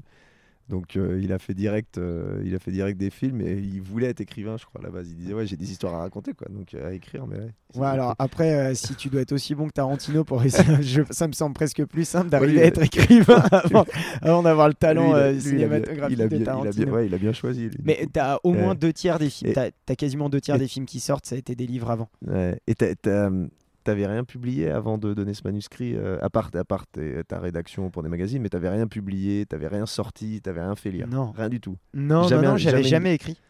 J'avais jamais écrit pour de vrai. Hmm. J'avais jamais écrit en mettant mes tripes, jamais écrit en disant je vais aller au bout, en me disant je vais, je vais faire un, un vrai livre. Tu Mhm. vois, j'ai un livre qui, qui, je veux un livre qui compte. C'est extrêmement prétentieux de dire ça, mais je le dis en, toute, hu- en, en désir, mais en toute humilité. C'est-à-dire que Mhm. je ne dis pas que je vais en faire un qui va, qui va compter. C'est ce que je veux, c'est Mhm. ce que je vise, c'est Ouais, tout. Et, euh, et, et on verra, et on verra où ça m'amènera. Mais c'est sûr que je prends un pied absolument euh, sidérant en écrivant, bien plus que pour tout le reste. Et- Et, d'ailleurs, là où je prends le plus mon pied dans mon travail, puisque du coup je suis photographe et vidéaste, et c'est quand je fais de la réalisation. C'est-à-dire que quand j'écris, soit Mm. j'écris des scènes, soit j'écris des voix off, j'écris des, des histoires, et c'est ça qui me, c'est ça qui me botte le plus, Mm. bien euh, au-delà de, de tout le Ouais. reste. J'ai pas besoin de toucher une caméra pour être heureux, tu vois. Ouais, c'est le, ouais, le storytelling, quoi, tout ça. Exactement. Et euh, du coup, là, moi, ça m'intéresse. Tu dis, bah là, tu t'y es mis euh, sérieusement? T'as eu quoi comme méthode? Parce que tu vois, tu as des méthodes d'écrivain, il y, a des- y, y a des techniques, il y a des choses comme ça. Et pas l'écrivain travaille beaucoup, écrit, se met. Voilà, c'est pas quelque chose, tu sors pas ton. Bah, tu as sûrement des écrivains qui ça sort tout seul. Mais toi, quelle a été ta méthode et quelles a été tes, on va dire, tes astuces? Ou En tout cas, comment t'es arrivé justement à mener à terme un manuscrit qui est pas une mince affaire? Je sais pas combien ça fait de pages, mais voilà, ça, ça, ça ça prend un fait une centaine de pages. Ouais.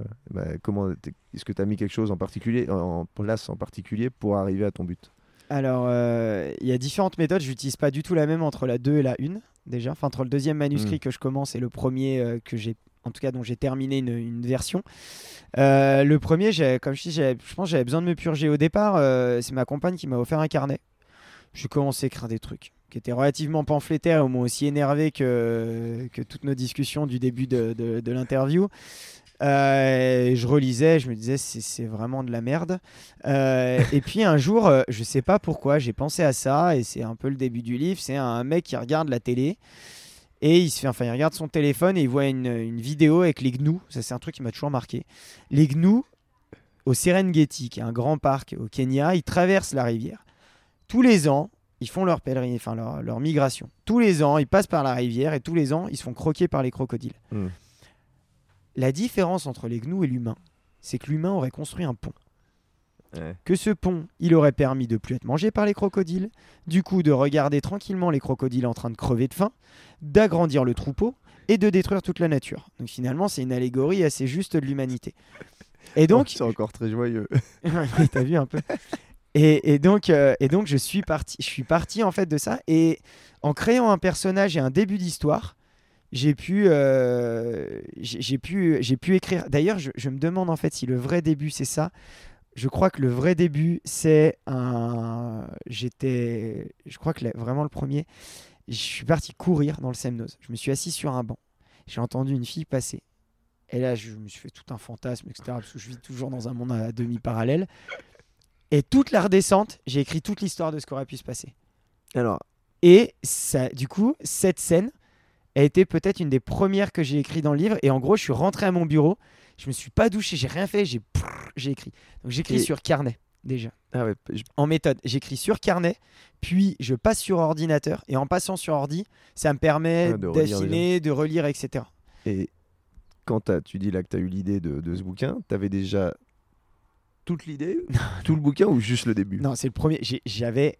En fait, j'ai écrit, et ça s'est beaucoup vu, et c'était le gros problème de, de- de la première version de ce livre.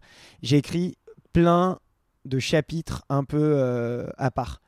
Il y avait des personnages, mais j'ai clairement trouvé des excuses pour parler de tous les sujets qui m'intéressaient. Hmm. J'ai parlé de féminisme, j'ai parlé de tiers-lieux, j'ai parlé d'écologie, j'ai parlé de- d'engagement politique, euh, de manifestation, euh, d'amour, j'ai parlé de plein de choses. Et de, de bipolarité. Et tout ça, en fait, il y avait plein de paragraphes comme ça et après limite, il fallait que j'essaie de les mettre dans le bon ordre pour faire une histoire.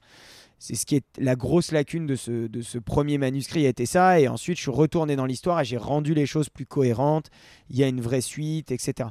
Mais au début, je pense que quand on écrit, si on y va avec méthode, et ça, c'est parce que j'aime pas travailler. Et d'ailleurs, j'aime pas avoir une méthode. Enfin, qu'à voir. Enfin, quand je me suis préparé pour la Maxi Race, j'étais super fier d'arriver complètement fucked up et sans avoir suivi un vrai entraînement. La, méthode euh, m'horripile tout de suite. Euh, si j'ai envie de créer, qu'on me dit voilà comment faire, je n'ai plus envie de faire.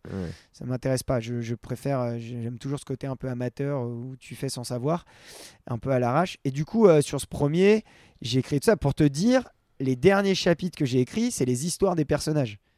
C'est-à-dire que j'ai eu des personnages dedans qui n'avaient pas de passé, alors que n'importe quel euh, écrivain quasiment te dit la méthode, c'est t'écris tes personnages, t'écris ton lieu, t'écris tout ça, et après tu les mixes ensemble et tu fais une mmh. histoire avec ça. Et c'est un peu ce que je fais pour, ce pour le deuxième manuscrit. Mais pour le premier, j'ai vraiment euh, juste écrit ce que j'avais envie d'écrire en me laissant totalement aller, mmh. en me disant tiens, il y a des trucs qui fonctionnent bien, des personnages qui fonctionnent bien. Finalement, ça m'a beaucoup rassuré. Et je dirais que c'est un peu comme la littérature. Quand on lit, et euh, Gary euh, en parlait justement, quand on lit, on a toujours tendance à commencer par la page 1 à lire la première page. Hmm. Potentiellement, cette première page, elle ne nous intéresse pas. Potentiellement, même les 20 premières pages ne nous intéressent pas. Ce qui est dommage. Hmm. Donc, des fois, un livre, ça vaut le coup de le prendre à la 70e page. Tu commences à lire. Si tu vois que ça te plaît, si tu vois que ça t'emmène, ah tu reliras les. Hmm. Soit tu, tu, vas à la fin du bouquin et puis tu reliras le début après, soit tu repasses à la première page. Mais c'est possible que la première page te plaise pas. Et je dirais que pour l'écriture, c'est un peu pareil. C'est-à-dire que si tu, te dis, je veux absolument commencer par le début de mon livre, ça peut complètement te bloquer.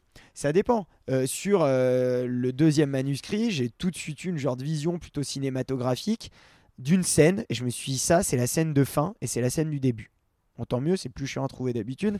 Donc là, ça, me porte chance. Bon, reste à faire tout le milieu quand même. Euh, donc 90% de, la masse euh, en caractère.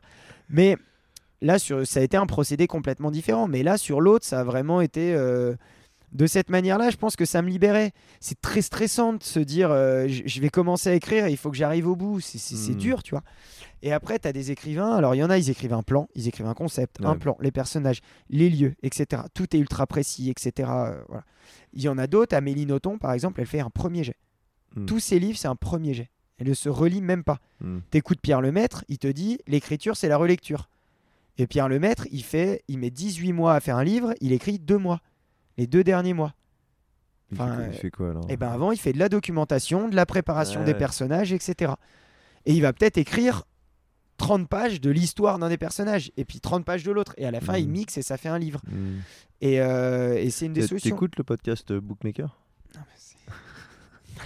Bookmaker, s'il y a un podcast pour moi, c'est Bookmaker, c'est gigantesque. Rien que sa voix, elle, est, formidable. bah, T'écoutes euh, Damasio, même si j'aime pas ses livres, mais Damasio, Nicolas Mathieu, Philippe Janada, mm. c'est fantastique. de voir, mais aussi comment tout est différent comment toutes les méthodes sont différentes. Ils ont tous des techniques différentes. Alors après, ils ont des techniques différentes, mais il y a une vraie différence entre, je, un peu comme pour le coup ce que je suis, un écrivain débutant euh, qui a peut-être besoin de suivre certaines mhm. méthodes, qui ne le fait pas parce que parce qu'il n'a jamais aimé les méthodes, mais euh, et un écrivain euh, accompli qui va passer par énormément de processus internes, mais qu'il a déjà intégré.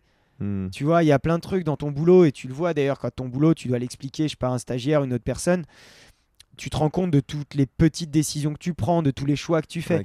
Amélie Nothomb, quand elle dit je fais un mm. premier jet, je balance mon truc, je prépare pas mes personnages. Euh, en fait, elle l'a sûrement là. C'est de l'entraînement, c'est comme exactement. J'avais fait un podcast avec un, écrivain qui disait qu'il y avait beaucoup de parallèles entre l'écriture et le sport, c'est-à-dire tu t'entraînes, tu t'entraînes, et puis au bout d'un moment, au moment du match, bah, tu sors ta partition euh, comme ça, quoi. T'es bon, quoi.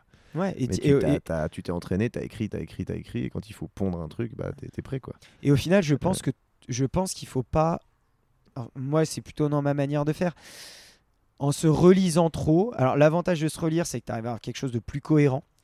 Euh, tu as quelque chose de mieux construit, euh, de plus juste, mais potentiellement, tu as quelque chose de plus fade, hmm. de moins incisif, de moins, tu vois, de, moins puissant. Donc c'est aussi intéressant de pas trop se relire. C'est notamment pour ça quand on fait l'interview d'une personne et qui demande à être relue, euh, souvent il y a des coupes et ces coupes elles enlèvent euh, ce qui est le plus magique, ce qui est le plus fort, ce qui est le plus puissant, ce qui est peut-être le plus dur à dire, mais, euh, mais qui, qui, qui, qui est peut-être l'essence, euh, l'essence même de, de- de l'interview, tu vois. Mm. Donc c'est pour ça qu'il faut éviter de faire euh, relire, euh, relire les interviews. Parce que au premier jet, c'est peut-être là où on donne le plus de soi-même. Mm. Après, il y a des fois dans le premier jet, t'as des trucs complètement euh, incohérents, etc. Tu vois, moi ça m'arrive ou des phrases où je me dis, oh là là, même moi j'ai du mal à la piger, tu vois. Euh, ce que j'ai beaucoup enlevé, par exemple, c'est tout ce qui est euh, les jeux de mots, les traits d'esprit, Mm. des trucs comme ça, tout ce qui est de l'ordre de la, de la fanfaronnerie, de, du gadget. Et finalement, euh, euh, tu vois, par exemple, des, trucs tout cons, mais Romain Gary, dans, dans La vie devant soi, à un moment, Momo euh, dit Je m'attache très facilement. Mais en fait, cette phrase, dans le contexte où elle est placée, ce qu'elle raconte, elle est énorme. Mm. Alors que tu dis ça, je- tout le monde pourrait le dire. Ouais, c'est une banalité quoi. C'est- une banalité. Sauf qu'elle elle est placée au bon moment et elle agit comme une punchline Mm. sans avoir besoin de se la jouer Jimmy euh, avec plein de plein de Bah après c'est les, les là, les grandes phrases, des trucs comme ça. c'est- un peu. Donc il y a des y a des phrases des- parfois qui peuvent être très belles. Euh, je sais pas, tu prends mais il y a des phrases c'est drôle parce que tu prends Brel qui dit euh, euh, et quand vient euh, quand vient le soir attends et que le quand vient le soir pour qu'un ciel rougeoie le ciel le, le, le soleil et la nuit ne s'épousent-ils pas un truc comme ça? Bon je massacre la citation vous irez écouter ne me quitte pas je crois que c'est celle-là. Euh, ouais c'est ça. Euh, et c'est euh, et c'est absolument magnifique tu vois. Mm. mais d'un côté je sais même pas si j'aimerais l'avoir dans un livre. Il y a des choses en chanson non, qui passent. Et dans, dans un livre tu vois pareil il y a des choses que je vais aimer dans une chanson. Je suis un gros gros fan d'Orelsan. Tu peux pas lire des phrases comme Orelsan parce que Mm. sinon au bout de deux paragraphes en fait t'es épuisé Mm. donc euh, il y a une écriture C'est littéraire qui Ouais, ne doit c'est- pas trop aller chercher euh, la peux- punchline Bah ouais, tu peux pas, te- tu peux pas toujours, euh, comment dire. Là, un bouquin, c'est sur le long cours. C'est pas, c'est pas une chanson qui dure 3 minutes. Un bouquin, ça dure des heures. Et c'est, c'est- si tu veux toujours faire avoir la- le, le bon mot, le bon mot, ça devient fatigant en fait. Bah, C'est- a- c'est, c'est trop en fait. C'est une erreur, je pense que beaucoup de gens font. euh, je, quand, je pense quand tu débutes, de toujours trouver le, le grand truc. En fait, non, c'est pas ça. Il faut justement avoir un flow qui, voilà, qui, qui passe euh, naturellement, on va faut, dire. faut aller vers une sorte de, de justesse. Mm. C'est-à-dire que tu lis cette phrase et tu dis il n'y a rien que j'enlève. Ouais. Il n'y a rien que. Et- Et maintenant, je le remarque beaucoup plus. Donc, l'autre Mhm. jour, j'ai lu un livre, début de phrase, je me dis bien. Ouais. Puis le deuxième partie de la phrase explique la première partie de la phrase, je dis dommage, Mm. il n'y avait pas besoin. Ouais. Euh, je t'avoue que moi, j'aime beaucoup les livres qui laissent du travail au lecteur.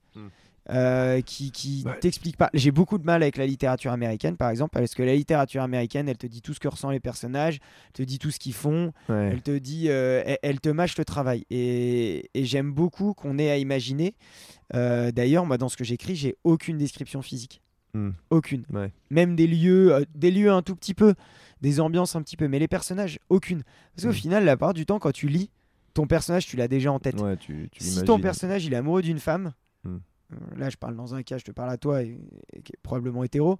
euh, si le personnage il parle d'une femme et qui dit je l'aime, c'est bon. Bah, tu Ouais, l'as en, en ouais, tête l'image de la femme. Il n'y a Mm. pas besoin qu'on te dise Mm. elle est comme ça, elle est comme ci.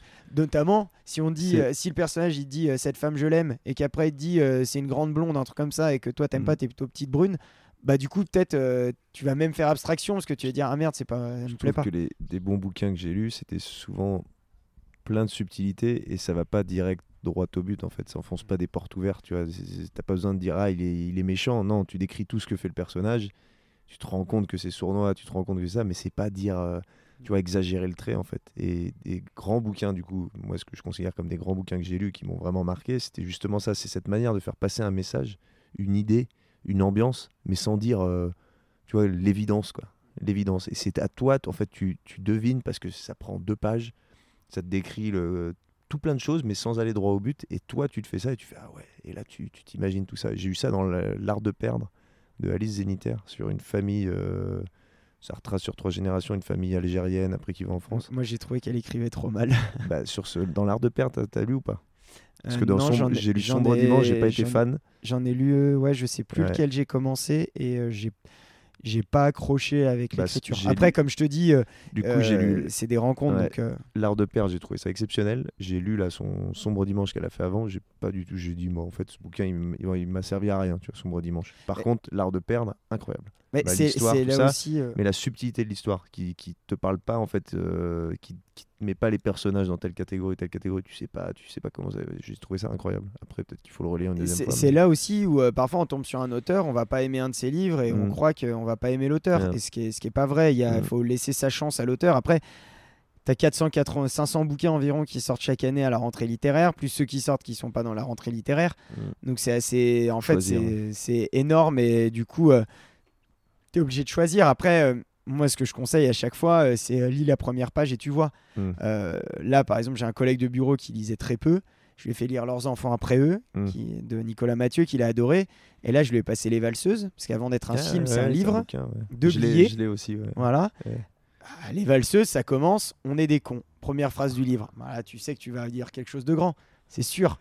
C'est bien sûr. le bouquin. Pourquoi Parce que Il est bien le bouquin. le bouquin est incroyable. Ah ouais. Encore, Et je me- tu vois, encore meilleur que le film. Du coup, je l'ai acheté, je l'ai trouvé au bazar là. Je vois les valseuses, donc avec forcément dessus euh, De Ware et Miu Miu euh, et voilà, euh, les- voilà. Et je me suis dit bah tiens, euh, tu sais, je vais l'acheter parce que le valseuse euh, cultissime, tu vois.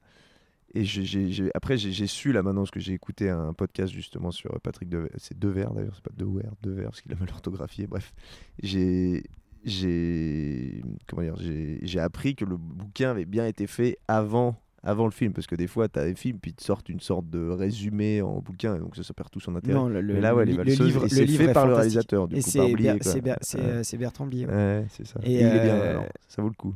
Ah, le, lise, le hein. livre est absolument euh, incroyable. Il y a beaucoup plus de nuances, euh, il y a Mm. beaucoup plus de, de force, il y a plus d'amour. Le personnage de, de Miu Miu est moins, est moins caricatural que dans le film. Elle a, elle a plus, de, plus de valeur aussi en tant, en tant que femme, parce qu'on peut pas dire qu'elle est spécialement bien traitée dans le, tu- dans le film. Tu vois, c'est là aussi où, euh, je sais pas si j'en ai déjà parlé dans des podcasts précédents, mais pendant longtemps, j'ai cru que le cinéma. Il y a de la musique ça? Ah non, c'est. Ah ouais. Bon, ça va écouler. Je sais pas Ah oui, il y a- l'ouverture du bar, c'est Ouais, ça? mais- ouais, ouais, parce qu'on est, dans, oui, on est dans, dans mon bar et donc ils viennent de mettre la musique.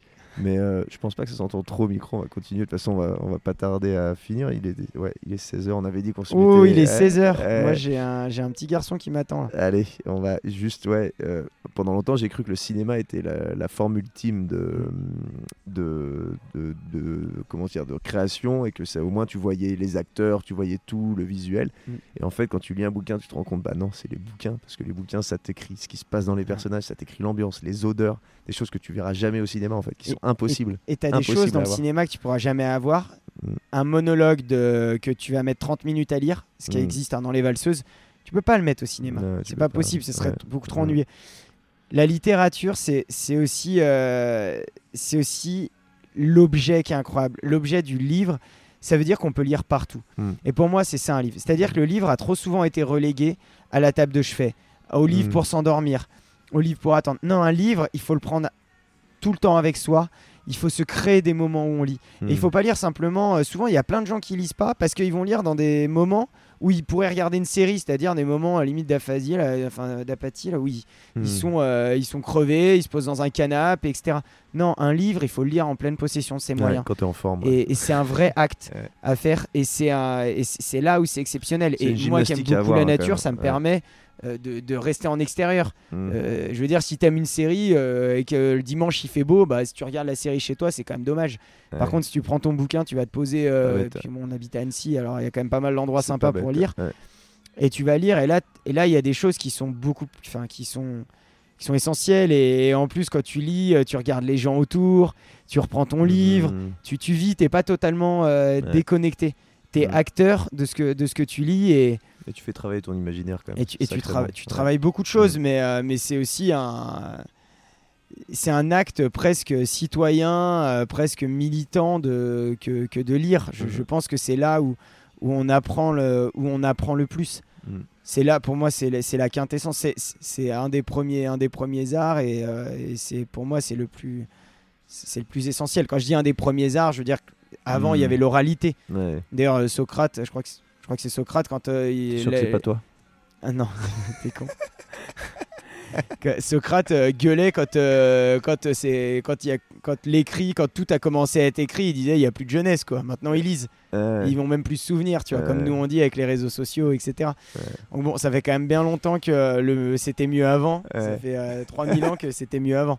Donc euh, t'imagines euh, Bon. on va finir. J'espère que ça vous aura donné le goût euh, de lire. Euh, J'ai deux questions du coup à te poser, même trois. Euh, si si tu avais un coup de cœur, euh, justement, ce que tu veux, hein, quelque chose à conseiller, ou ça peut être un documentaire, tout ce que n'importe quoi, à conseiller à, des lecteurs, à nos, nos auditeurs plutôt. Ah bah, forcément, toute l'œuvre de, de Romain Gary. Euh, ça c'est évident avec euh, peut-être à lire presque en dernier les racines du ciel. Mm. donc se permettre de lire d'autres choses par exemple Claire de femme ou éducation européenne au départ. Euh, peut-être d'ici quelques années les gnous ont besoin du Serengeti si jamais ça sort. Si c'est pas trop mauvais Euh, et puis euh, et puis euh, je conseillerais aussi Bookmaker quand même parce qu'on a fini Ouais, avec la podcast, littérature Si vous avez, si vous avez un intérêt sur Ouais. l'écriture, même Et- la littérature, de voir comment sont faits les bouquins, Bookmaker, c'est de Arte Radio. C'est un- c'est vraiment un très très bon podcast. c'est très, très bien bon réalisé. Et- c'est des très, bah, des très bons auteurs, des écrivains. C'est assez divers, justement, parce que c'est des profils assez variés. et- et rien que pour la voix et pour l'ambiance, je pense Mm. que dès les premières notes, on a compris Mm. qu'on allait être dans une ambiance, on a l'impression d'être dans un sofa. euh, voilà. Et je reprendrai quand même, euh, c'est un petit conseil aussi, mais euh, je reprendrai ce que, ce que disaient les, les Romains, euh, la tête enfoncée dans le sol après avoir rencontré Obélix, mais engagez-vous, engagez-vous, euh, qui disait, c'est moi qui vous le dis.